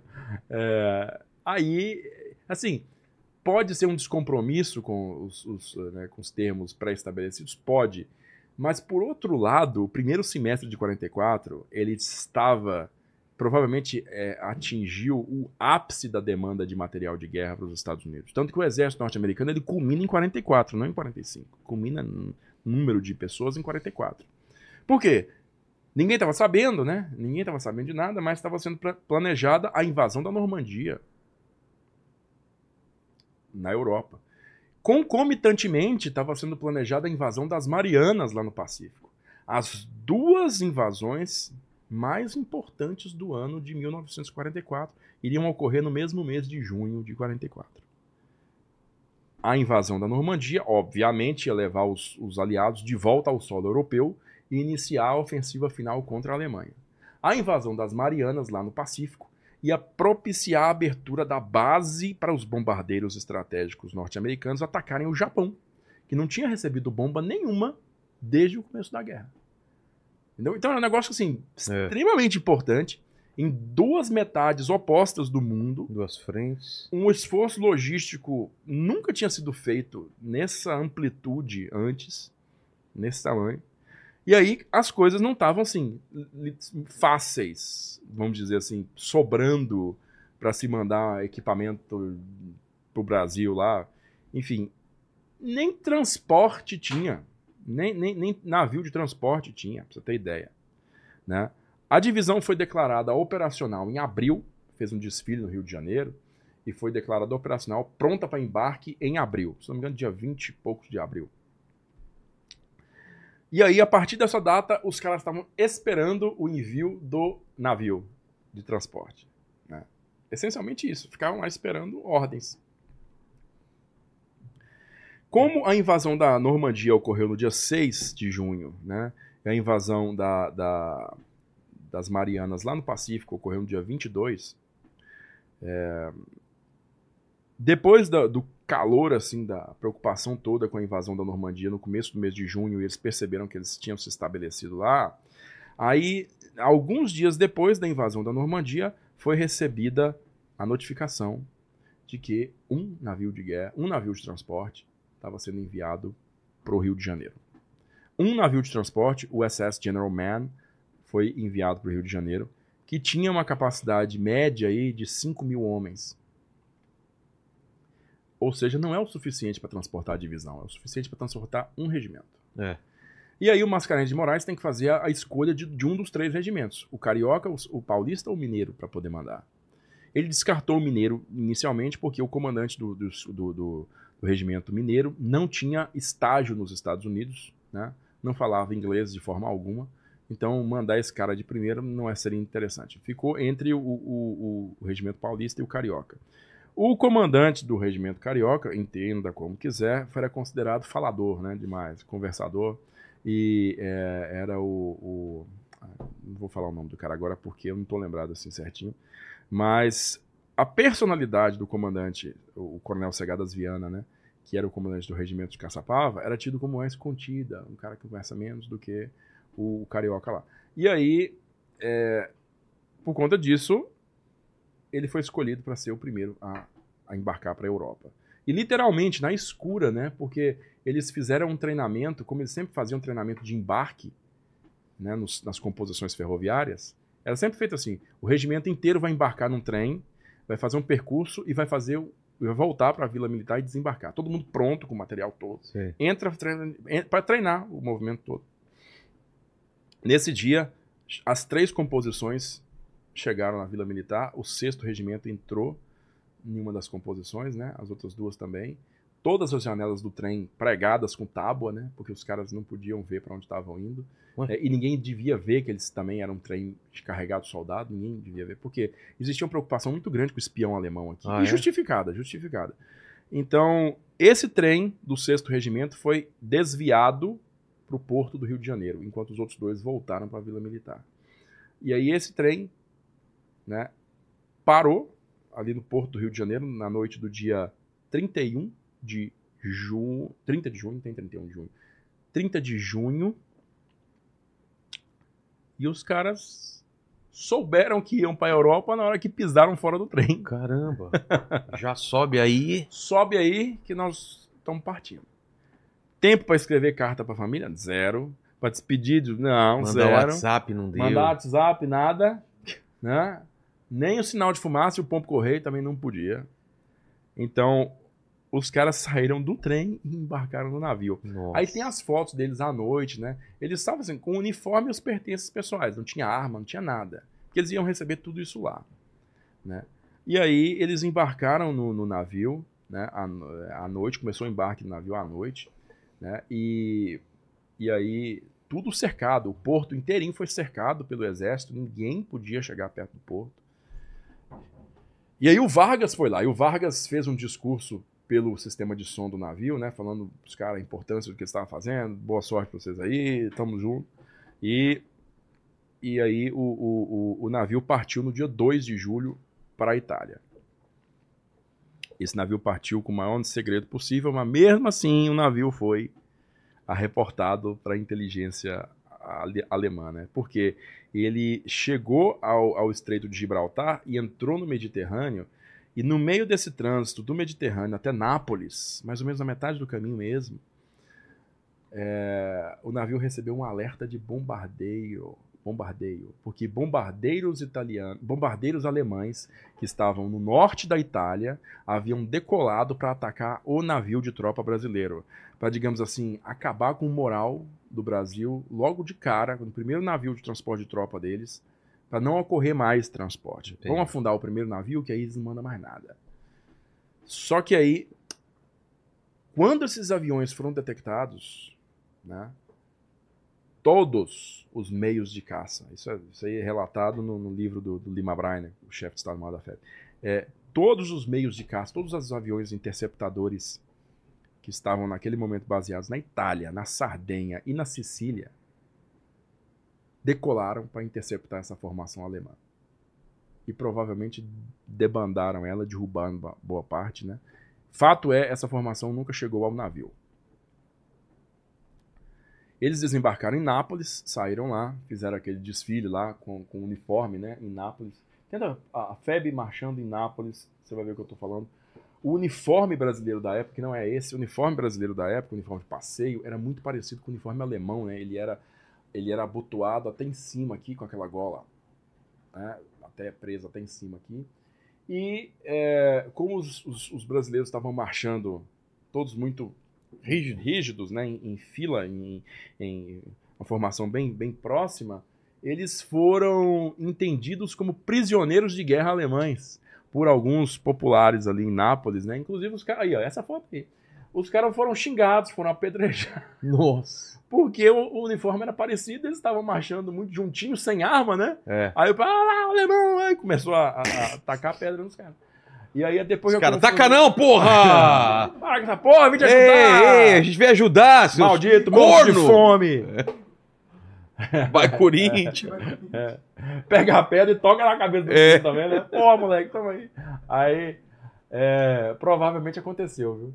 Então, o, o, a partir daí, né, a FEB, ela, ela abandona o uso desse uniforme é, é, pra, na Itália e passa a utilizar, basicamente, aquele outro uniforme, né, que é o B, é, que o, o, o artilheiro lá estava usando, né? E o uniforme, o uniforme é, dos oficiais, né, o casaco e tal, ele é, criar, é criado um novo tipo de uniforme com o corte norte-americano. Ah, é? né, um corte parecido com o dos Estados Unidos para uso desses oficiais lá na Itália. né, E, e os praças utilizavam esse uniforme aí basicamente quase o tempo inteiro. né, E, e aí só que se, se percebeu uma coisa, né? O, o, o material é, do uniforme brasileiro não era adequado ao clima da Europa. né, Ele não seguraria o, o inverno da Europa. E aí, por isso, o uniforme brasileiro teve que ser complementado com peças do uniforme norte-americano. Entendi. Tá? Tem algumas ilustrações coloridas, Lenny, da FEB, soldado da FEB. Tenta colocar FEB Osprey, Osprey é, é, que é uma, é uma editora inglesa, que eles publicaram um livro em inglês, e eles têm essas ilustrações coloridas bem legais de soldados da FEB. Inclusive, eles colorizaram essa imagem aí, que eu vou mostrar para vocês o que, é que eu estou querendo dizer. Particularmente uma jaqueta chamada jaqueta M41, que tinha um forro de lã bem denso. Essa jaqueta foi utilizada pelos brasileiros. Aí, ó. Essa é a capa. Tá? Tem outras ilustrações, Lene. É, é, esse aqui é o uniforme que foi abandonado, né? Porque ele é parecido com o alemão. Tá.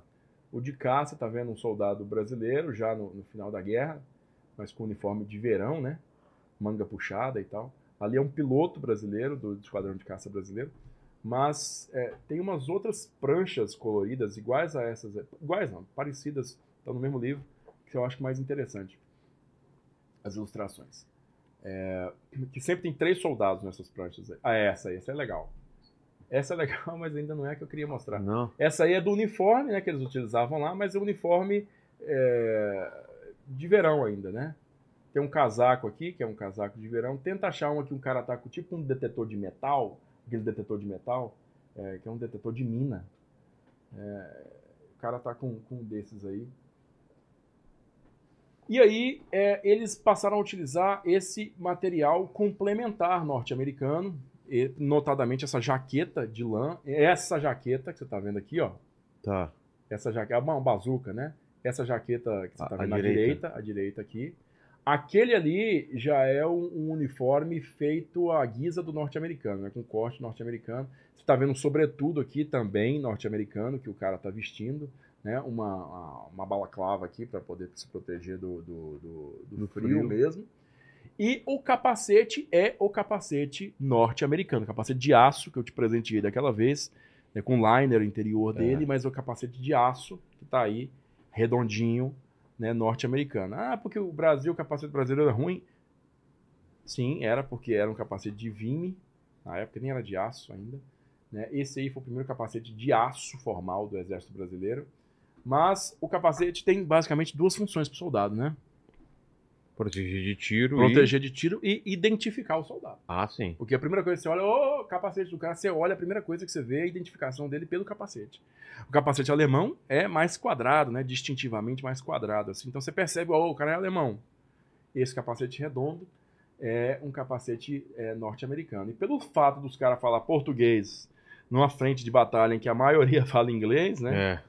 Então é bem legal que você seja identificado logo de cara como. Se não toma tiro, né? Se não toma Até tiro explicar. até explicar. Então é bom que todo mundo use a mesma cabecinha redonda ali pra, na, linha de, na linha de frente. Então não teve nem disputa usar esse, esse, esse uniforme, não.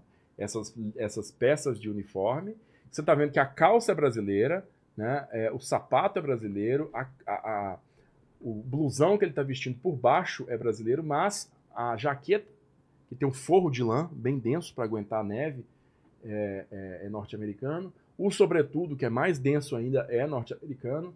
E o capacete é norte-americano também. Entendi. né? Essa bota que esse cara também está usando, os dois aqui estão usando, são botas norte-americanas. Só esse sapatinho preto aqui que é brasileiro. Entendi. Tá? É claro que as armas também são norte-americanas. A granada, o, o, o, o rojão aí, lança rojão aí, o, a bazuca, né? A bazuca. E o fuzil Browning, né? O fuzil automático Browning, o BAR, Browning Automatic Rifle, que era uma, uma arma de apoio às patrulhas. Cada patrulha tinha uma dessas aí. Também é norte-americano. Todo o armamento é norte-americano. tá? Então, você vê ali o, o, o, o Capitão Airosa, que é o do meio ali, inclusive usando uma bolsa escrito US Army, né? Porque, pô, é- são são apetrechos complementares que foram usados para compor o uniforme brasileiro na Itália. Curiosa- curiosamente, no braço, se tiver como ampliar, é, Lênin, o do braço do cara do meio lá, o braço dele, tem uma insígnia verdinha. Ah, Tá é? vendo? Olha lá. Tô. É chamada de coração do Brasil. É um, um coração, como se fosse, não um coraçãozinho perfeito, não. Mas é como se fosse um- um- uma, uma imagem em forma de coração, escrito Brasil de branco. Eles saíram do Brasil com essa insígnia no braço. Identificando os caras, né? Brasil. Só que era uma insígnia assim, um tanto insossa, né? Não tem muita coisa nela. É Brasil, blá blá blá. Não representava muito o espírito da tropa, não. Aí lá na Itália, os caras tiveram a ideia de fazer a contra-zoeira, né? Vamos, vamos foder os caras. Vamos, vamos, vamos embora botar uma cobra fumando no braço. Né? Então, aí o Mascarenhas falou: não, tá, põe, essa cobra fumando aí. Aí o, aí o cara desenhou lá a cobra fumando. O Disney, inclusive, fez uma cobra fumando. Ah, é? Também foi. É do Disney. É, o- do Disney? É do Disney. E aí o Disney criou uma cobra fumando. Os caras desenharam essa cobrinha aí e botou Brasil em cima. Né, com as cores nacionais, o verde e amarelo, né, é, cercado pelo vermelho, que é a guerra. Então, criaram essa, essa insígnia da cobra fumando. Tem aí, Lene? Tem Ah. aí, ó, é, a cobra fumando. Não, essa tá tosca, que, é considerada hoje. Mas é foi o Disney que fez? Não, essa Ah, aí tá. não. O Disney fez. Se você colocar cobra fumando Disney, você vai achar qual que é. É uma com dois, dois revólveres assim. É, é, é considerada até hoje uma das insígnias mais espirituosas da Segunda Guerra Mundial. né? Essa é do Disney. É, é o Disney. Tem a assinatura dele embaixo ali. É, essa que o É. Disney desenhou. Então, o... Na época, né, o, o- essa insígnia aí, ela foi, ela foi, como eles estavam em batalha já, ela foi aprovada pelo comando da FEB, e aí os caras imprimiram ali umas referências, né, uns papelzinhos, referência, para os soldados saberem qual que era a nova insígnia. E os soldados pegavam esse papelzinho e levava na, no vilarejo onde eles estavam, assim, sempre movia para frente, né?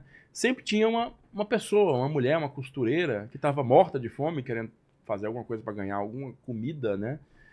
E a, a mulher fazia, costurava ali manualmente mesmo Sei. os, as insígnias. Você consegue achar foto disso. As insígnias da cobra fumando, é, é, insígnia da, da cobra, é, artesanais, é uma coisa assim. Você vai achar, você vai ver que é feito artesanalmente, que elas não, as insígnias que foram utilizadas durante a guerra não eram padronizadas. Entendi, cada um tinha uma. Cada um tinha uma porque era uma costureira que fazia, a outra costureira que fazia. Então elas não ficavam uniformizadas. E elas têm um valor muito alto hoje como é, item de colecionador fora do Brasil, Entendi. porque elas são únicas, né? Então, então a, a tropa passou a ser identificada mesmo com a cobra a partir de janeiro de 45. Né? E aí, cara, eles entram em combate.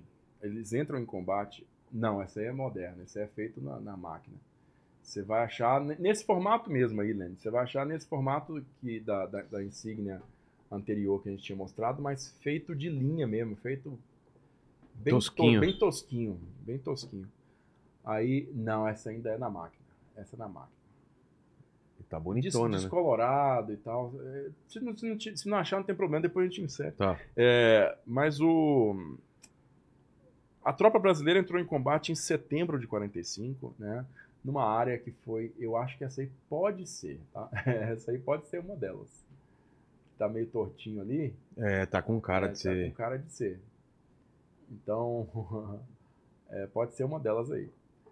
Aí, eles, eles entraram em combate em setembro de 45, lá no, no, no norte da Itália, na chamada linha gótica, né?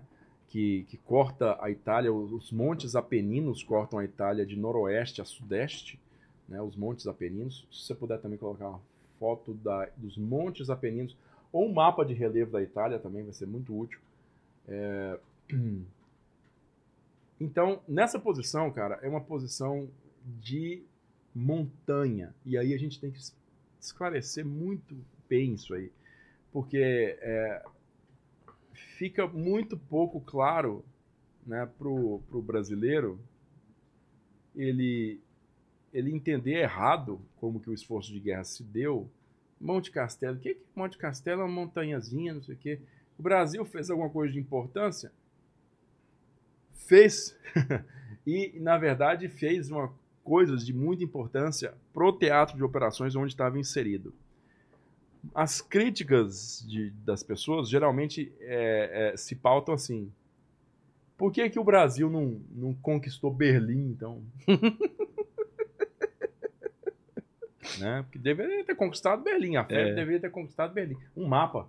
Um mapa ao invés disso aí. Esses são os Apeninos, mas um mapa. É, a FEB deveria ter conquistado Berlim, né? Na, cabeça dos caras.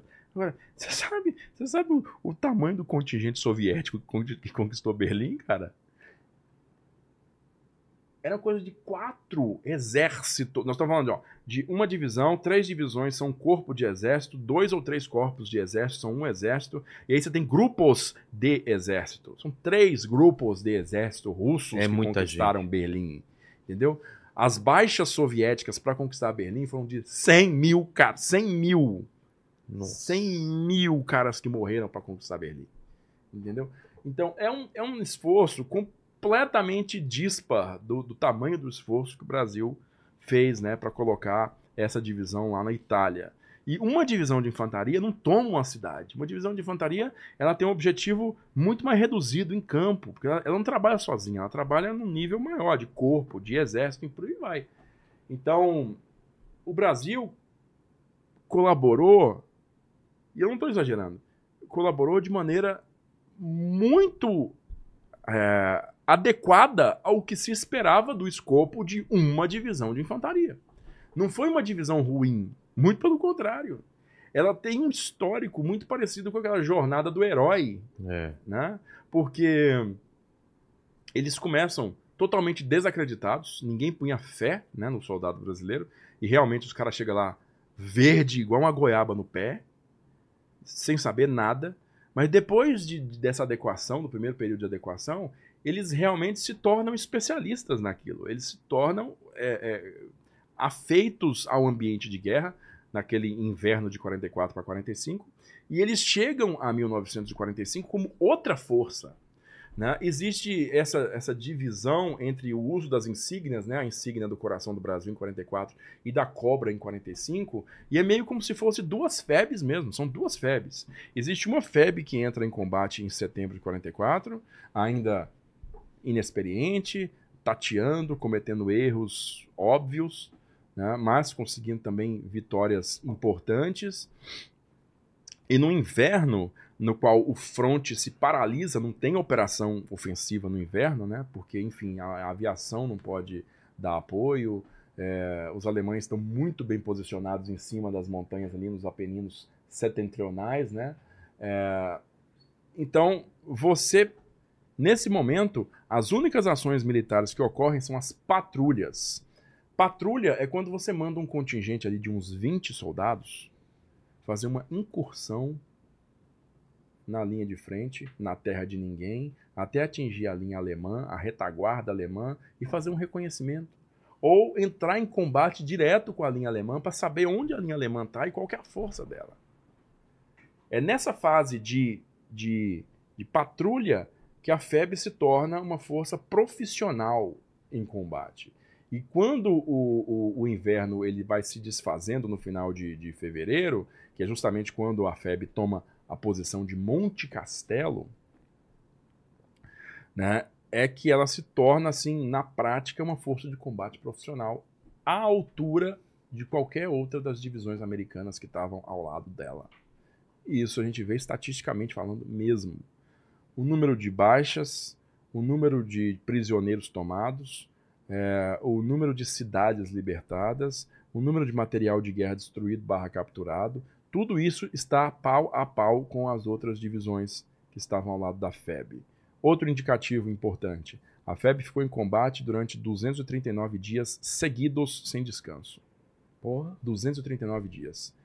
No cômputo geral de todas as divisões norte-americanas da Segunda Guerra Mundial, a FEB está entre as 12 que ficaram mais tempo em combate. ininterrupto. Entre as 12. Então, você percebe que não é um negócio. Né, Não assim, foi pouco, né? não foi pouco, né?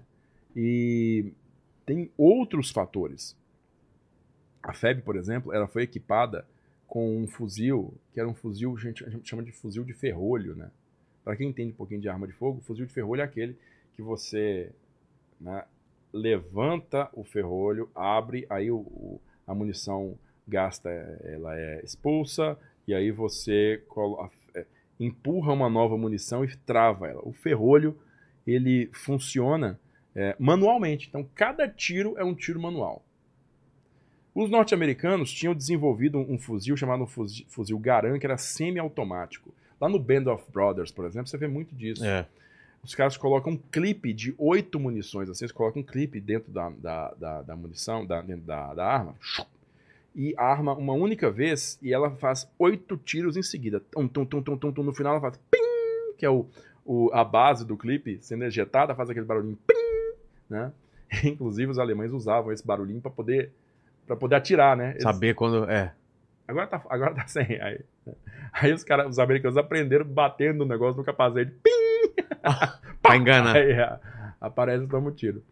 Então, o, o, o- brasileiro não foi equipado com esse tipo de, de, de, de, de- armamento de alta eficácia né, desde o começo. Inclusive, a grande parte né, dos. Um em cada cinco soldados brasileiros é, terminou a guerra com um garan na mão, com um semiautomático na mão. Maioria, imensa maioria desses garans foram conseguidos através de que o Capitão Souza chama de auto-rearmamento, né? Achou um cara morto com um fuzil do lado, pega o fuzil. É, O cara tá dormindo, pega o fuzil. então não tem pudor nenhum. é Porque claro. o cara vai conseguir outro, aí ele vai conseguir outro fuzil. E isso aqui é muito importante pra eles. Então eles, eles fizeram, fizeram isso, literalmente furtava o fuzil ou pegava o fuzil de uma pilha de gente morta, né? É, igual que aconteceu pós a, a tomada de Monte Castelo, né? É, Monte Castelo em si é uma história extremamente ampla que, que se eu começar aqui a gente pega mais duas horas só pra isso Tá. né? mas é, é uma posição extremamente importante para o avanço do Quinto Exército inteiro naquela área onde estava posicionada, né, no norte dos Apeninos. E Monte Castelo era um montezinho até baixo, mas ele, ele era um ponto de observação da artilharia norte. Não, ponto de observação da artilharia alemã. Ou seja, tinha um soldado alemão em cima do Monte Castelo que conseguia ver a estrada, chamada Estrada 64. E a Estrada 64 ela corta os Apeninos de Pistoia até Bolonha. Ela, ela desemboca no vale do Rio Pó, que você está vendo aquela região cortada pelo Rio Grande ali, o Rio Pó, que é plana.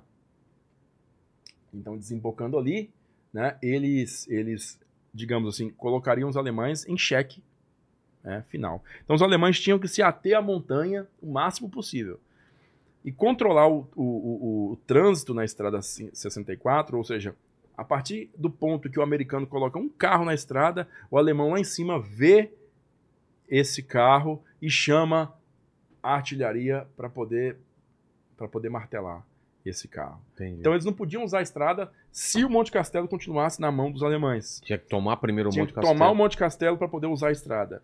Só que o Monte Castelo, as primeiras tentativas foram frustradas porque o próprio Monte Castelo ele tem apoio das montanhas atrás dele, onde estão localizadas as tais das peças de artilharia. Ah, Então, um avanço contra o Monte Castelo significa chamar também a artilharia inteirinha para poder martelar quem é que estava avançando contra o Monte Castelo. Então, no final das contas, em fevereiro, teve que ser feito um avanço é, conjugado com as montanhas atrás, né? tomando as montanhas atrás e tomando Monte Castelo. E aí sim ele foi finalmente é, conquistado. E aí a FEB segue é, até o final da guerra, conquistando, liberando outras regiões, inclusive a famosa cidade de Montese, né? que era o último grande bastião é, dos alemães em cima das montanhas. Então eles se, eles se apegaram mesmo à cidade e chamaram o no que no dia 14 de abril foi o maior bombardeio de artilharia de todo o fronte contra é, o avanço brasileiro na cidade. né? Então foi muito, muito, muito, muito é, intenso o bombardeio, cortou linha de comunicação, deixou o pelotão é, sem, sem, sem comunicação boa parte do dia. Alguns caras estão vivos ainda. O tenente, o coronel Nestor, lá em Brasília, é um desses caras, pouquíssimos caras. e é, resultou na captura da cidade no final do dia e nos três dias seguintes é, houve uma limpeza da região inteira dos alemães. A partir desse ponto, com Montese caído, os caras caíram no vale e quando eles caíram no vale, terreno aberto, eles é, ficaram sujeitos à ação da aviação aliada norte-americana né, e brasileira também, porque o Brasil tinha enviado um grupo de caça lá para a Itália, o primeiro grupo de aviação de caça, o famoso Sentapua, né, que utilizava aviões norte-americanos, os Thunderbolts, aviões muito possantes, quatro metralhadoras, poder ofensivo magnífico, né, e fizeram uma campanha de apoio ao, ao avanço em solo, muito importante também, né, tanto que o grupo de aviação de caça ele foi condecorado com a Presidential Unit Citation, que é uma condecoração pessoal do presidente dos Estados Unidos, uma comenda pessoal do presidente dos Estados Unidos a uma unidade de combate. Ela é coletiva, né? Todo mundo da unidade recebe a, a medalha. Né? Então, essa medalha, à época, ela não era outorgada a estrangeiros facilmente. Somente dois esquadrões dois esquadrões de combate australianos receberam essa comenda na Segunda Guerra Mundial.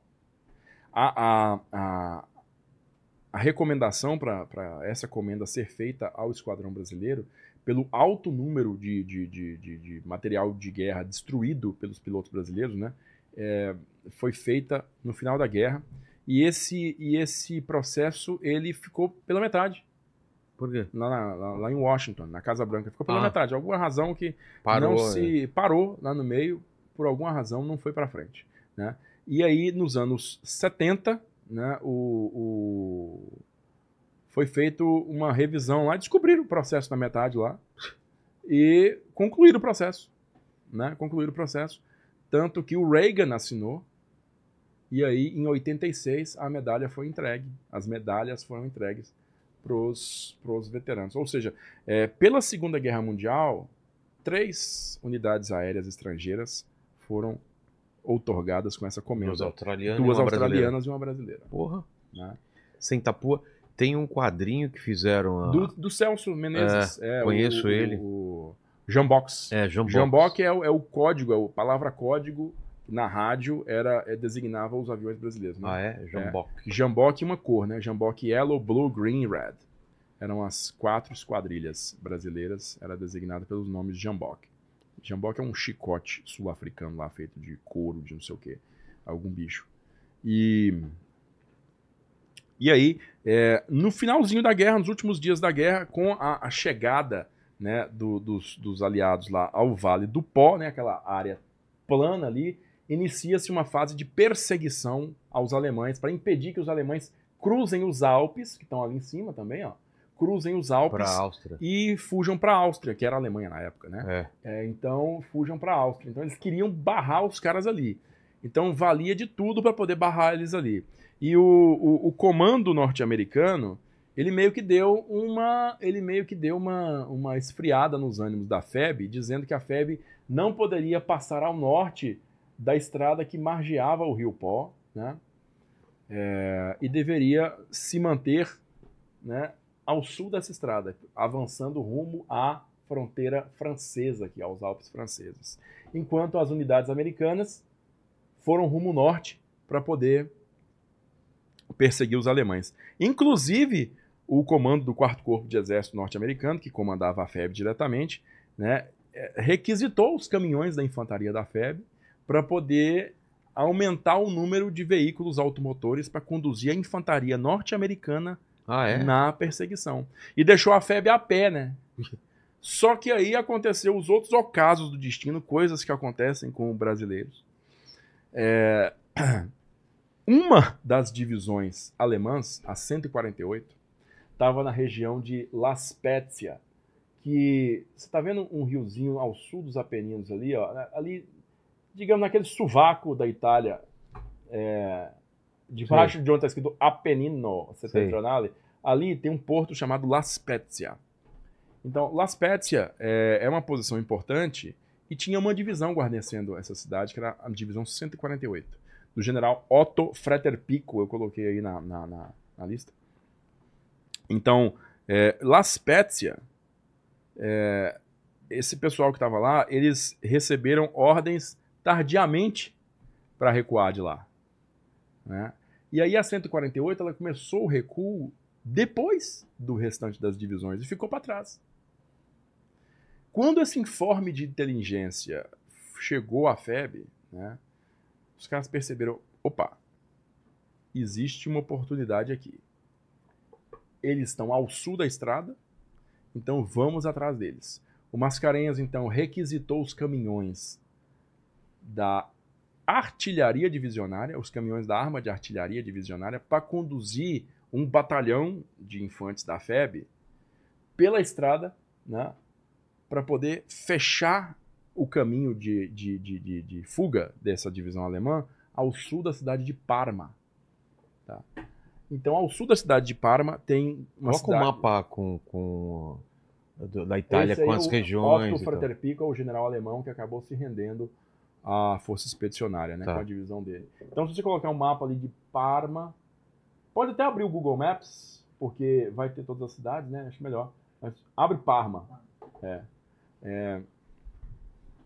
Então, o, o- ali ao sul da cidade de Parma existia uma cidade chamada Colecchio, né? Colecchio.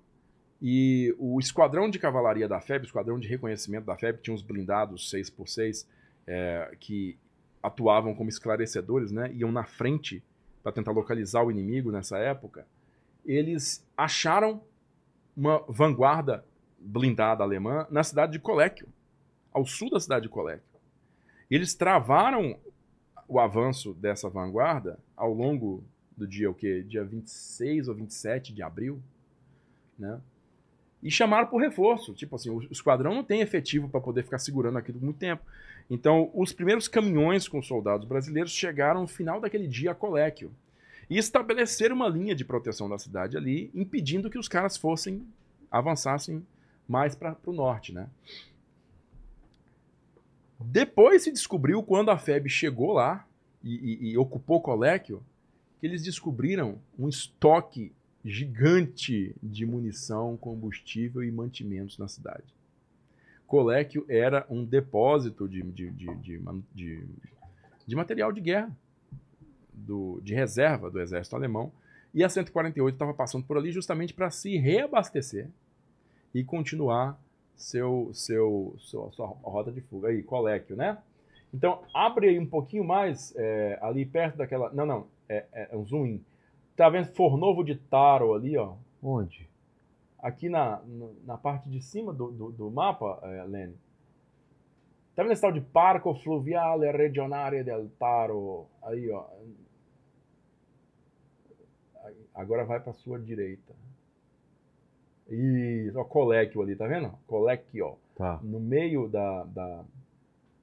Ali era o, o, o centro, né? De, de, assim, lá, lá eles tinham material de guerra acumulado ali.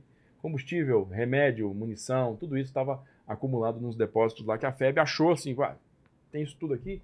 E eles, eles, eles pararam né, o avanço ao sul da cidade. Foi ali que o esquadrão de cavalaria é, barrou o avanço da 148 abre um pouquinho mais, abre não, né, é, aprofunda um pouquinho mais, porque tem aquela cidade de Fornovo de Taro ali, ó. Aí puxa pra cá. Isso, pode puxar mais, pode puxar mais, pode puxar mais, pode puxar, pode puxar, pode puxar. Aí, pode deixar aí. Tá vendo Fornovo de Taro aqui embaixo? Olha lá, quase na pontinha ali do rio. Ah, tá. Fornovo de Taro, tá? E ali em cima Colecchio. Em Fornovo de Taro estava a divisão alemã. Em Colecchio eh, chegaram as vanguardas da divisão lá e os brasileiros pararam eles ali. Então, nessa estrada que você está vendo de Colecchio para Fornovo é que decorreu a, a batalha nos dias seguintes, né? Com os brasileiros forçando eles para o sul, forçando eles para o sul até uma localidadezinha chamada Gaiano, ali perto de, acho que Visola ali foi o, o ponto mais ao sul que o, o- o grupo brasileiro chegou. Entendi. O que que acontece? Nesse, nesse, nesse ínterim aí, a, a, a divisão brasileira fez um- uma espécie de bloqueio, uma linha de bloqueio que impediu os alemães de, de, de continuar seu avanço para cima. Na região, cara, na região estava operando uma, um grupo de guerrilhas de orientação socialista, guerrilheiros vermelhos. E esses caras já tinham provado em diversas ocasiões que não tinham qualquer compromisso com normas tradicionais da guerra, né? Ou seja, o cara que cair prisioneiro deles muito provavelmente vai para debaixo da terra. E aí o, o- com o comando norte-americano concentrado na perseguição lá em cima, não tinha ninguém que pudesse socorrer, É. vamos socorrer os alemães desse destino final de ser isolado e massacrado por esses guerrilheiros. Então, a FEB, né, o coronel Nelson de Mello, o novo comandante do 6 no dia 28, ele dá um ultimato para o general Frater Pico, aquele alemão que a gente mostrou ali. E ele dá um ultimato para o cara se render. E o Frater Pico manda os representantes dele e negocia como é que essa rendição vai acontecer. Ia acontecer no dia 30, né? E o Mascarenhas exige, não senhor, dia 30 não, vai acontecer um dia antes, vai acontecer no dia 29. O quanto antes aqui, dia 29, você já começa a se render.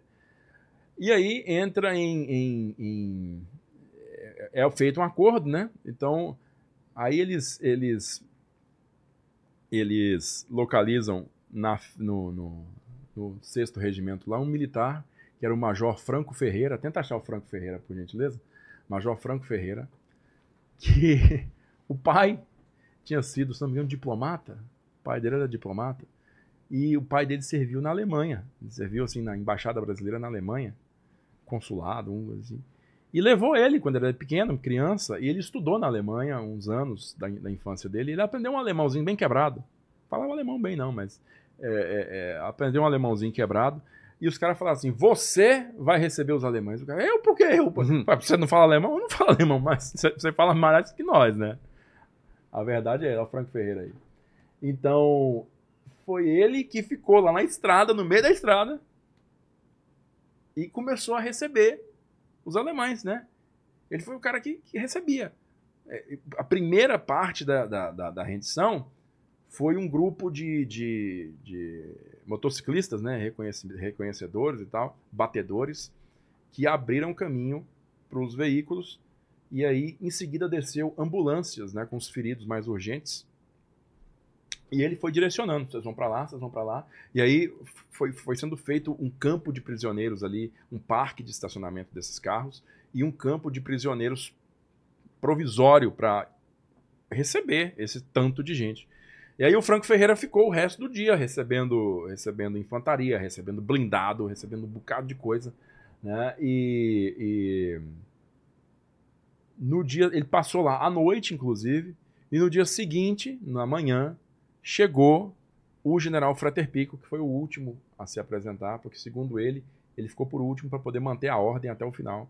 E aí é, ele chegou e foi aprisionado pelo general Falconier da Cunha, né, que é o, o, o- o- general é, Olímpio Falconier da Cunha, comandante dos órgãos não divisionários, era de Santa Catarina. E aconteceu um, um negócio, um episódio bem, bem curioso, porque o Franco Ferreira, quando o general é, Frater Pico chegou no carro dele, né, o Franco Ferreira foi receber ele e falou com ele: o senhor vai ser conduzido pelo general Falconier.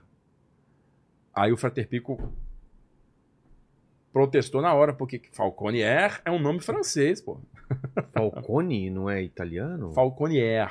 Falconier. Ah. É, A Falconier. Falconier é um... Falconieri. Ah, Falconieri. Falconieri. É, Falconier. Mas que parecia um É. nome inglês, um nome francês ou italiano, né? Exato. Nome francês. Aí o cara falou, pô, você vai me jogar na mão num francês, pô? É, aí o, o, o, o cara, não, mas ele é brasileiro. Teve que explicar, né? Então, o... tem até a foto. Coloca assim, rendição general Frater Pico, você vai achar a foto do Falconier com o Frater Pico. É, Aí o, o, Frater Pico foi conduzido, né? Tinha um outro general italiano lá, o Mário Carlone, que foi conduzido pelo Zenobe da Costa, outro general. Então, na verdade, no fim das contas, cara, a Força Expedicionária Brasileira eh, recebeu eh, 15 mil prisioneiros naquele dia. Porra. No total, a Força Expedicionária capturou 20 mil prisioneiros ao longo da campanha. Né? Foram 15 mil prisioneiros só da divisão. Ou seja, ela capturou um número superior a ela mesma. Isso não é, isso não é trivial.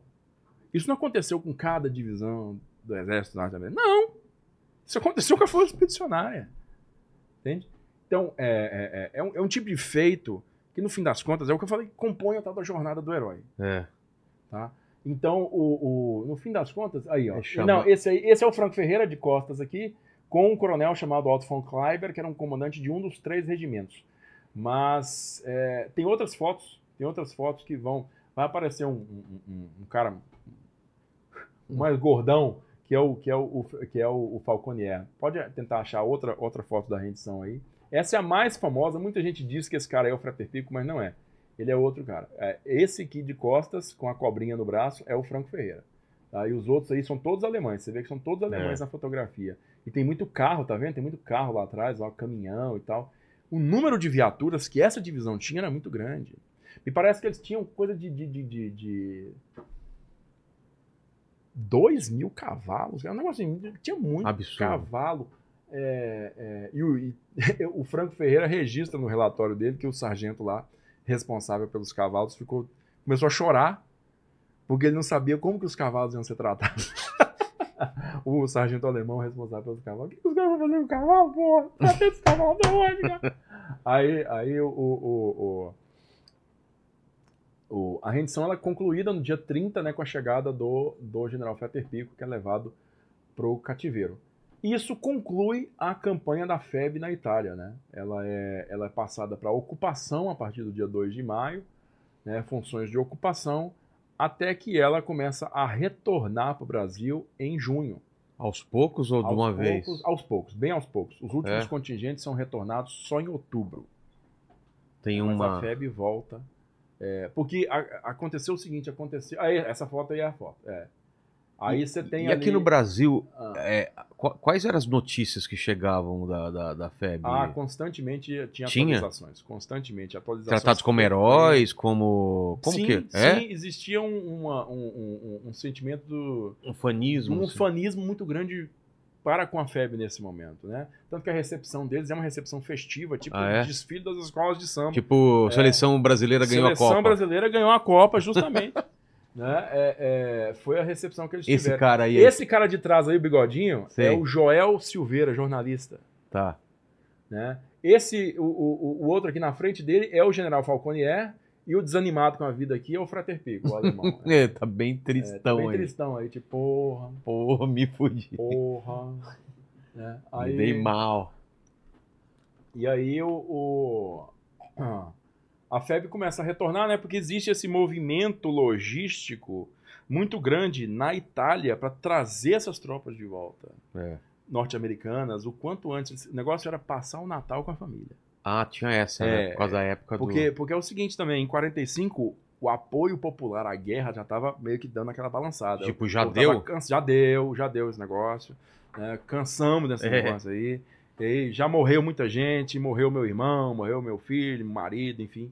E aí, é, por conta disso, os americanos quiseram retornar muito rápido esses caras para os Estados Unidos. E no caso né, da, da- de outro contingente de tropas, enviar eles para o Pacífico. Porque o Japão não tinha se rendido. É verdade. Então eles tinham que desviar muito desse contingente pro Pacífico para poder fazer guerra contra o Japão. Né? E como o Brasil Midway né, lá. não estava lá, assim, não tinha planos de ser enviado para a FEB, não tinha planos de ser enviado para combater no Japão, né? É, muito embora existisse essa possibilidade, né? Existisse essa possibilidade, mas ela é remota. Aí é, é, a FEB foi transferida, começou a ser transferida em junho, julho para o Rio de Janeiro. Sendo que os últimos contingentes chegaram em outubro, né? Claro que ninguém nessa época aí sabia de bomba atômica, todo mundo estava esperando que ia ter um quebra-pau ultimate lá na invasão do Japão, né? Que É. Ia morrer Deus e o mundo. Por, por isso mesmo tinha Ou ia vir, ou ia vir pela, pela- do, do- dos soviéticos ou dos É, Estados Unidos. Ia morrer muita gente, É. sabia que, né, que ia ser um banho de sangue assim fenomenal. É, então, bomba atômica foi uma surpresa para todo mundo, é, para acabar a guerra mais cedo. E, e aí, por conta disso mesmo, existia a possibilidade da FEB ser chamada Ah, é? é, para ir pro, pro, pro Pacífico. Se não tivesse a bomba atômica, talvez. Talvez. Talvez. Nossa. Porque o número de baixas estimado para invasão anfíbia do Japão, invasão, inva- invasão, invasão, Era muito alta. chegava a um milhão, cara. Um milhão de cara morto, entendeu? Um milhão- é, é, é, Os caras iam vender caro, né? O- Ia vender muito caro. O, o japonês treinou civil, 28 milhões de civis, Pra resistir. pra resistir, pra atacar. E armou? sol- pra- armou com o quê? Com bambu, porque não tinha arma pra 20 milhões. Porra, afiou o bambu. É, afiou bambu, vai lá, espeta isso aí no cara aí, cara. Mano, É. olha os caras, velho. assim, mano? Espeta isso aí no cara. É. Tem também umas granadas de porcelana, de cerâmica, granada de cerâmica, granada de cerâmica, granada de cerâmica. Ó, você vê um americano, você abraça ele, puxa o pino. Só isso. Cara. É. Que doideira. É, Então a gente escapou dessa aí. escapou dessa. Não, ia morrer gente. Pra caramba. É, muita. A gente. história da guerra poderia ser outra, É, né? Continua- Poderia ser outra. A estimativa era que a guerra se prosseguisse para 46, né? É mesmo. É. Porque não ia ter condição de, de, de- de conquistar o Japão em 45. Não tinha E condição. mesmo depois da primeira bomba, como você falou aqui, os caras não se renderam. Não, não é, só tem uma. É, não Só tem outra. Não Os caras soltaram o outro e falaram, é, Ah, então- agora eu acho que é Ah, bom para... Porque senão o, o- os Estados Unidos soltaria a terceira? Soltaria a terceira. Eles tinham já, uma, eles tinham já um terceiro dispositivo pronto, né? é, que estaria, esta- poderia ser lançado cerca de 10 dias depois da bomba de Nagasaki. né? Ou seja, ali pro dia 19 de agosto ah, ocorreria um terceiro bombardeio. E aí, por mês, mais dois ou três dispositivos por mês. Tá louco. Ô, Lenizito, tem, tem perguntas aí? Olha, tem uma, uma história curiosa aqui que eu gostaria que, que você é, é, é, falasse sobre. É Mas que- é verdade essa história curiosa ou é mentira? Então, eu, eu, eu acredito que seja verdade, mas vamos tentar comprovar ela Tá, agora, né? qual que é? É que o comediante Stan Laurel, O- que era Do o- Gordo e o Magro, ó? do Gordo e o Magro, ele teria participado lá na guerra junto com os brasileiros. Ele era responsável pela a fábrica de fumaça. E Eita. aí, e aí tem até uma, uma, uma arte é, dele que, é, que foi feita, que é... é Um do desenho? Sentapua, é. Ah, Um desenho do Sentapua. Coloca ali pra gente. ô. Ô, Tuti, vamos ver isso daí. E aí, eu é verdade? confirmar se é verdade isso ou não. Né? São Cara, duas essa- informações. duas informações interessantes aí, hein? É, eu vou começar dizendo. Essa- esse eu- desenho é, aí? esse desenho aí. Olha que legal. É um avestruz? O É que, um que é avestruz furioso, né? Sem tapua. É, Sem tapua, o que, que é? Desce a, é, desce a lenha? Desce a lenha, literalmente é isso, desce Tá. a lenha, né? É, é- é coisa um- do sul, será? Não, é do Nordeste. É do Nordeste? É do Nordeste. Era, era de um. Era de um. De um militar da base aérea de Natal. E ele falava isso. Ele falava isso é, pro motorista, né? Senta a pua, motorista. Senta a pua, motorista. Bora, porra! Entendi. Né? É, aí os, os caras pegaram isso. Acelera! É, acelera aí, ó. Então, então, pua, pra quem não sabe, é aquele. Aquela furadeira manual? Ah, é? É, que tinha uma pua. Lembra a funda- Ah. furadeira zona manual? Que Sei, sei. Os desenhos que os caras. Sei, que aquelas coisas. É, Acme. É, aí, total. aí o, o, é, o caso do Stan Laurel, eu inclusive, cara, já escutei de, de veteranos da FEB esse, esse factoide. Você sabia que o Magro tava lá na unidade de guerra química? Os caras que faziam a cortina de fumaça? Né? Porque a cortina de fumaça é importantíssimo para você esconder a linha de frente, enfim.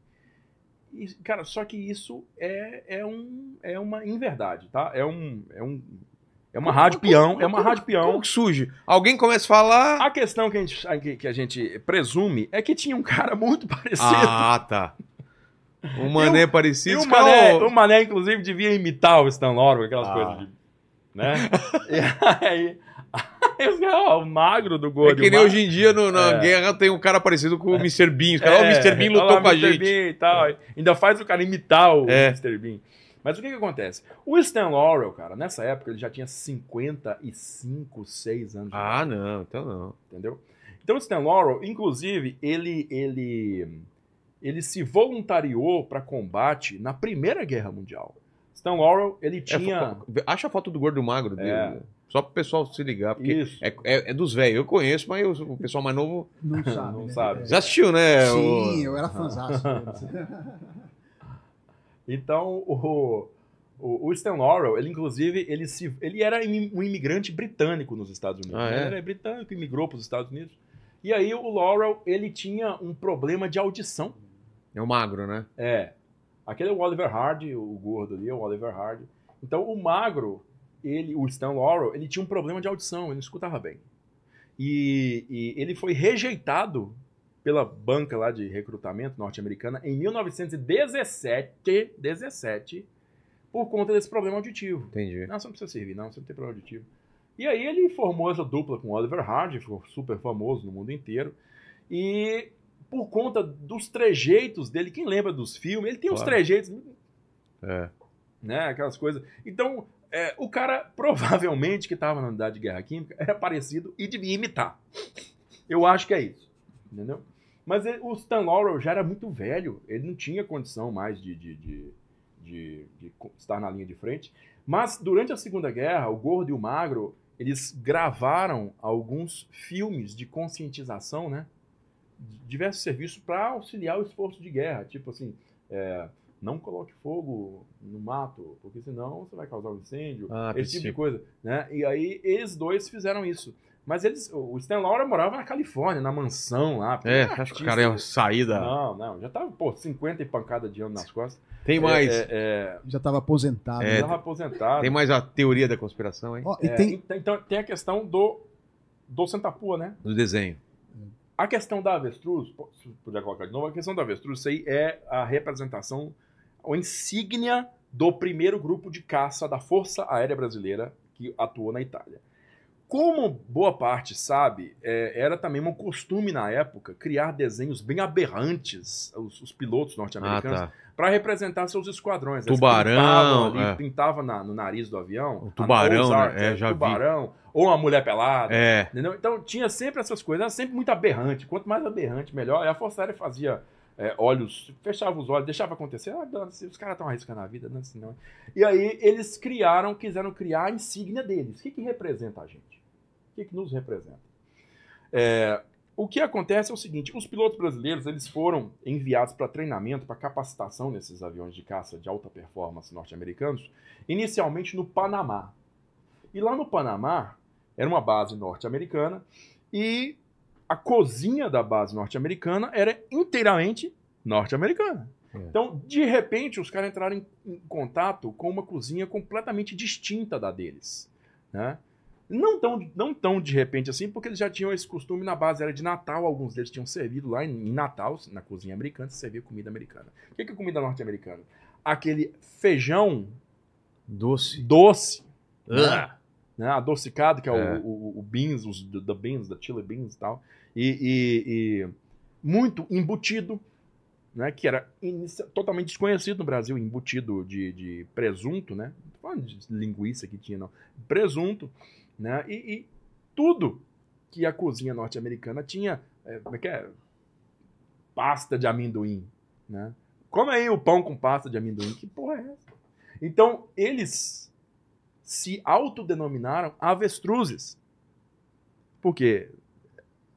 É popular, sabedoria popular que o avestruz é um bicho que come de tudo. Ah, é? né? É por causa disso? É. Que o avestruz não rejeita nada, né? Um bicho que come de tudo. O avestruz come tudo. Então, estômago de avestruz. Ah, não, tem, não tem É. essa, essa, É. essa, esse ditado aí? Estômago, o cara tem estômago de avestruz, come tudo.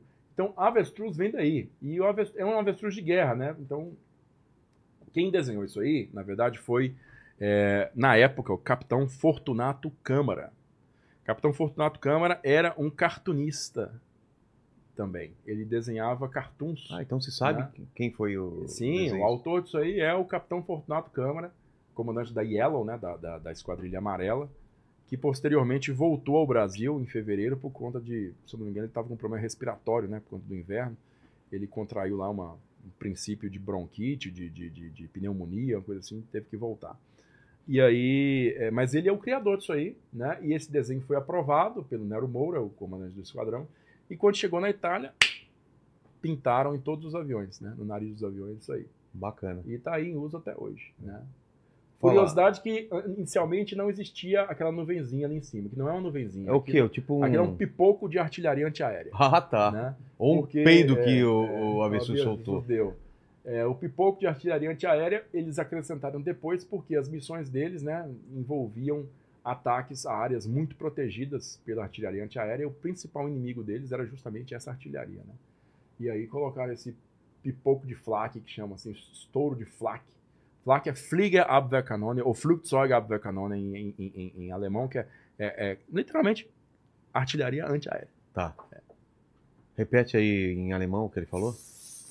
Futsal Tá Canone. É alguma Bayern massa. München. É alguma massa italiana que Se você falou. Comeu uma traduzir- massa, uma fula italiani. Se for traduzir, eu devo ter xingado a mãe de alguém. com certeza. Apfelstrudel. Apfelstrudel. Apesar das morrodas irem. Exatamente. Manda aí, Helene. Ó, o Jorge pediu pra você falar sobre o submarino alemão U-199, que foi abatido aqui na costa do Rio de Janeiro. Nós abatemos um, um submarino? Sim, sim, sim, sim, sim. Pelo menos um comprovadamente. Existe Tá. suspeita de outros. Ah, é? né? É, é. Mas é, nós temos comprovação do 199, né? Que aí era o, o, o, o navio, o, o- submarino foi localizado por essa, essa pequena aeronave bimotora de, de patrulha marítima da FAB, pilotada pelo tenente Sérgio Schnorr. Né? Então o Schnorr é o cara que localiza o submarino e ele lança a primeira carga de bombas, ele não acerta assim o submarino de maneira fatal, né? ele danifica o submarino, mas ele, ele não é, faz um, um ataque definitivo, né? não consegue afundar o submarino, e ele passa a informação para o Rio de Janeiro. E no Rio de Janeiro decola um, um PBY-5, um Catalina, né? É, tripulado pelo, pelos dois, dois aviadores que viriam a integrar o grupo de caça na Itália também. Né, Eu falei que aquele primeiro ataque em maio de 42 do capitão Oswaldo Pamplona, que integraria o grupo de caça na Itália, esse ataque também, um ano depois, ele é, integrar, ele é pilotado, né, comandado por dois aviadores, que é o, o José de Miranda Correia, copiloto, e o é, Alberto Martins. Torres. Alberto Martins Torres, avô do Jonas Torres, do Armação Ilimitada. Ah, é? É, do. Como é que chama? Moleque? É, O... bacana? Bacana. Bacana, é. Avô do Bacana. Que legal. Aí o, o, o- o Alberto é o cara que está pilotando o, o, o, o, o- o avião, né? E ele localiza ali o, o 199, já vazando óleo, inclusive, e ele faz um ataque longitudinal ao submarino, ou seja, no eixo de comprimento do submarino, e lança as cargas de profundidade, né? E ele atinge em cheio o 199. Aí sim, pum, ele ca- é, abre o, o buracos né, na estrutura e o, o 199 ele vai afundar. É, ele vai afundar é, pouco tempo depois, né? Com o salvamento de cerca de uns 30 e poucos tripulantes, que são é, mais tarde recolhidos por, é, se eu não me engano, navios da Marinha norte-americana. O, o- inclusive, o, Alberto Martins Torres lança bote salva-vida para os caras. Lança bote salva-vidas. O Kraus é um dos caras que sobrevive. E ele, ele primeiro ele vai ser preso no Rio de Janeiro, posteriormente, se eu não me engano, vai para Recife e de Recife ele é transferido para os Estados Unidos. E o Kraus, ele, a história assim pessoal dele é interessante porque ele e um outro comandante de submarino que havia sido afundado no litoral brasileiro, no litoral de Santa Catarina, né, que eh, foi encontrado pelo Wilfredo Sherman uns anos atrás aí, né, que é, se não me engano é o U-510, U-510 lá na costa de Santa Catarina, né? E Esse U, o U é de quê? U é Unterseeboot, submarino. Ah, U, tá. é, sub, é submarino. Barco que, que, que, Que submerge. submerge. Tá. Barco debaixo d'água. É. Unterseeboot. Então, o, o, o 500, eu creio que é o 510. Eu creio que é o, não, 510. Eu não sei, cara. Lobo Solitário, Santa Catarina, submarino alemão. Você vai achar o número do submarino.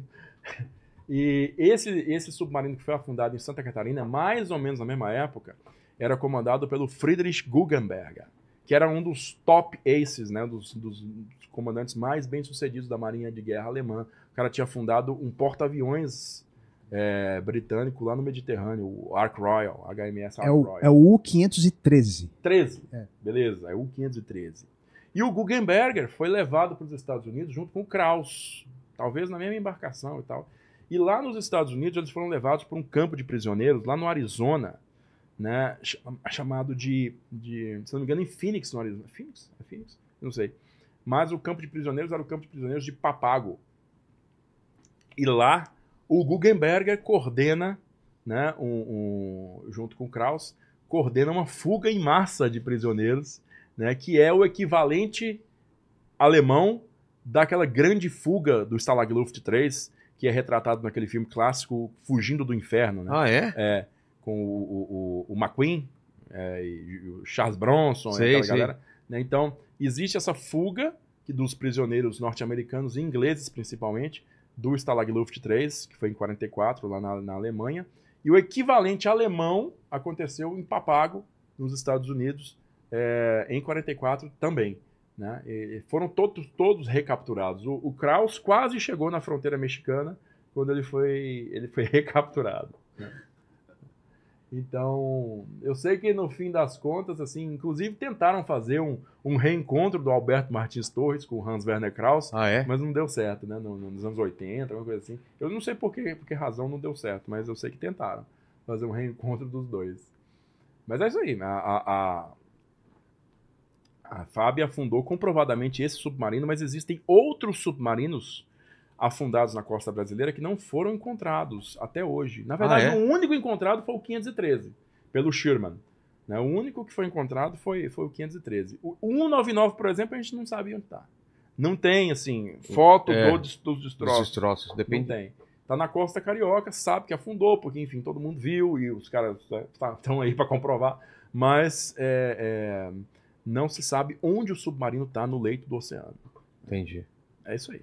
Então você vê, é, é, concluindo né, a participação brasileira, como você falou, assim, é uma- eles são recebidos de uma forma apoteótica no Rio de Janeiro.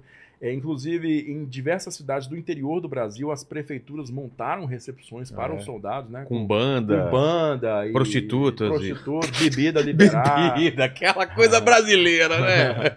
o cachimbo de crack. Esse- É, enfim, é, Heróis é, nacionais. hou- houve, houve uma recepção de heróis para eles. Ah, né? que legal. Naquele momento houve uma recepção de heróis para eles. Claro que assim a coisa acabou não durando muito tempo, o legado da- imediato da FEB foi apagado muito rápido, porque é, o Dutra assinou a ordem de desmobilização da FEB quando eles estavam no navio voltando para cá, porque é o seguinte, né? O Vargas, ele estava lutando pela democracia, mas o Vargas era um ditador, né? filho? É. E aí é o seguinte, quem segurava e, a moda em 45 era a democracia. Era, Abaixo os ditadores. Aí falou isso aí, vai chegar pra nós aí, É, esse climão e, e aí. aí, e aí o que acontece? Em abril de 45, o Roosevelt morreu, né? E quem segurava muito o, o Vargas no poder era o Roosevelt. Né? O Roosevelt, inclusive, ele tinha uma, uma certa amizade com o Vargas. Incrível, né? Ele tinha uma certa amizade com o Vargas. O Vargas não falava inglês e o Roosevelt não falava português. Contudo, os dois falavam francês. Né? Então, eles se comunicavam em francês. Então, eles tinham essa relação própria, eh, próxima. Assim. Eles, eles eram capazes de ter conversas pessoais, não através de tradutor. Né? Então, o, o, o, o Roosevelt tinha essa relação próxima com Vargas, mas o Roosevelt morreu em abril e o vice-presidente dele, o Harry Truman, não tinha qualquer relação com Vargas. Então, tipo assim, olha, pode ser que o presidente do Brasil venha a ser deposto, hein? O Harry Truman, quem é o presidente do Brasil? Eu vou fazer nada, né? Então, aí é, essa situação ficou bem perigosa pro Vargas, tanto que factualmente ele foi derrubado dias depois, É. né? E o Dutra, ele assinou a desmobilização da FEB porque a FEB já passou a representar um perigo pro Vargas. Porque era uma divisão altamente capacitada, treinada e equipada, profissional, É. né, que tinha lutado pela democracia, e aí podia ser o, o, O estopim. o estupim do negócio e a força que, que, que eventualmente iria destronar o Vargas seria a FEB. Aí o, o, o, o, o Dutra tomou essa precaução de, de desmobilizar a FEB ainda antes dela chegar no Brasil, né, para não ter esse problema. É, Inclusive, cara, o Dutra tomou uma atitude, que é uma atitude bem rancorosa com o Mascarenhas de Moraes, né? Porque, de novo, Mascarenhas de Moraes era um herói. Era, era tipo um herói do Brasil, né? E os caras prontos pra receber o Mascarenhas de Moraes, assim, no aeroporto de Santos Dumont, né? Uh! Na hora que ele chegasse de avião ali, e todo mundo balançando bandeirinha pra receber o Mascarenhas de Moraes, os caras deram ordem pro, Mascarenhas pro avião do Mascarenhas de Moraes pousar na base de Santa Cruz, cara. Sabe onde é que fica? De Santa Cruz? Lá na, lá na, lá na Marambaia. Lá na puta que pariu 15. Entendeu? Então, é, mandaram ele, ele, ele pousar lá pra não ter ninguém pra receber o cara. Tipo assim, se esse cara chegar aqui e ele receber essa ovação toda, é bem capaz que ele vire o próximo presidente, né? Então, então aí o, o Dutra fez isso e mandou o Mascarenhas pousar lá em- em Santa Cruz, né? Depois, claro, o Mascarenhas recebeu a ovação dele, mas privou o cara dessa recepção é, em- no, no Santos Dumont. Mas o, a FEB foi sim muito bem recebida pelo público e tal, mas ela caiu num, num hiato né, bem grande em decorrência dessa, dessa atitude do Dutra, né? Que Entendi. se tornou o próximo presidente do Brasil em 45 É. né? E aí. E aí eu, eu eu diria que assim, por décadas a imagem da FEB ficou no plano secundário ou terciário. Ela só foi restaurada mesmo agora com a internet, né? Popularização da internet. É que as camadas mais jovens né, da população brasileira foram ter acesso a essas histórias todas e foram conhecer a verdadeira face da FEB né, na, na história da Segunda Guerra Mundial. É, é por aí. Então foi isso que, que a gente pode concluir assim, né? É. nessa, nessa, nesse tom, né? Que inclusive né, é- é, a FEB foi convidada para ocupar, para fazer parte da ocupação militar da Áustria no pós segunda, imediato pós-guerra, porque o quinto exército americano né, e o oitavo exército inglês, os dois que atuaram na Itália, eram considerados exércitos internacionais, porque dentro de- das suas fileiras tinham indianos, canadenses, poloneses, é, diversas tropas africanas do oeste da África, né? é, nepaleses, ge- gente do mundo inteiro, cara. E muitas dessas tropas tinham, tinham deixado um retrospecto bastante pobre, né? bastante negativo de relação com a população civil local, principalmente. Ah, é? Rolou muito estupro, Pô. muito roubo, assassinato, e essas ocorrências na FEB foram bastante minimizadas, né? bem, bem, bem, bem esparsas, muito pequenas. Então, ficou para o alto comando aliado na Itália uma impressão muito boa do, do soldado brasileiro. E, e isso colaborou para esse convite. Só que aí o Mascarenhas teve que recusar porque recebeu ordem de voltar imediatamente. Só que, como a gente tinha falado naquela outra live sobre Israel, né, quando rolou lá a crise de Suez, que teve a ONU teve que intervir para Israel recuar do, do Suez e garantir a faixa de Gaza ali, é, a primeira tropa que foi convidada, 10 anos depois da guerra, foi a tropa brasileira Ah, é. porque ela tinha deixado um legado positivo na, na atuação dela na Itália. Então, como tropa de pacificação, o Brasil foi convidado a integrar a primeira missão de paz da ONU, que ficou conhecida aqui, né, posteriormente, como Batalhão Suez, Entendi. que atuou lá na, na, na faixa de Gaza durante que 10 anos, né? De 57 a 67. E, Júlio, vamos tentar falar com, com um combatente aí do. Vamos da- da tentar falar com o. Capitão Souza. Capitão Souza. Wilton, você tá me vendo, tenho certeza. Seu pai precisa estar aqui, Wilton. É. Ano que vem, eu sei que você já me prometeu, não é que você tá fazendo corpo mole, não, mas ano que vem tá todo mundo esperando o Capitão Souza aqui na mesinha do Vilela, tá? Exato. É pra ele vir pra cá. Ele teve em combate. teve em combate. Pô, isso é legal, é imagina. que viu do, do mais, do mais denso, as coisas mais feias, sabe? A experiência da guerra pessoal para a pessoa, para o indivíduo, para o jovem, ele viu, ele experimentou. Então, coisas que ele vai poder contar para você aqui, eu vou deixar que ele conte, porque É eu já escutei, É? mas é incrível ele, ele escuta, ele, ele falar. tá? Então, a gente tem que trazer ele sim. Né? Esperaremos então. Esperaremos. Obrigado demais, Júlio. Mais uma Eu vez. agradeço. Obrigado, Lene. Obrigado, Tuti. Valeu. E se você não se inscreveu no canal, se inscreva agora, curta e torne-se membro. Lembre-se da nossa promoção da Insider clicando no link e no QR Code que está na tela. Você pode apontar seu celular, né, Lene? Você prestou atenção no papo, Prestei. você mostrou bastante imagens, procurou, ajudou a gente. Então o que, que o pessoal escreve nos comentários para provar que chegou até o final dessa conversa? Senta pua. Sem tapua. Escrevam sem tapua. E a gente fica aqui fumando junto com a cobra, é ou não é? O Paquito já tá fumando faz tempo, né? faz Tempo já. É. Então valeu, gente. Fiquem com Deus. Beijo no cotovelo, tchau. Se inscrevam no canal Sala de Guerra. Não é isso? Inscreva na sala de guerra para acompanhar es- esses e outros assuntos que você não faz nem ideia. E arroba lá no Instagram também a Sala de Guerra. Arroba sala.d.guerra. Porque já tinham pegado. Já tinham pegado. Pô, as pessoas fazem.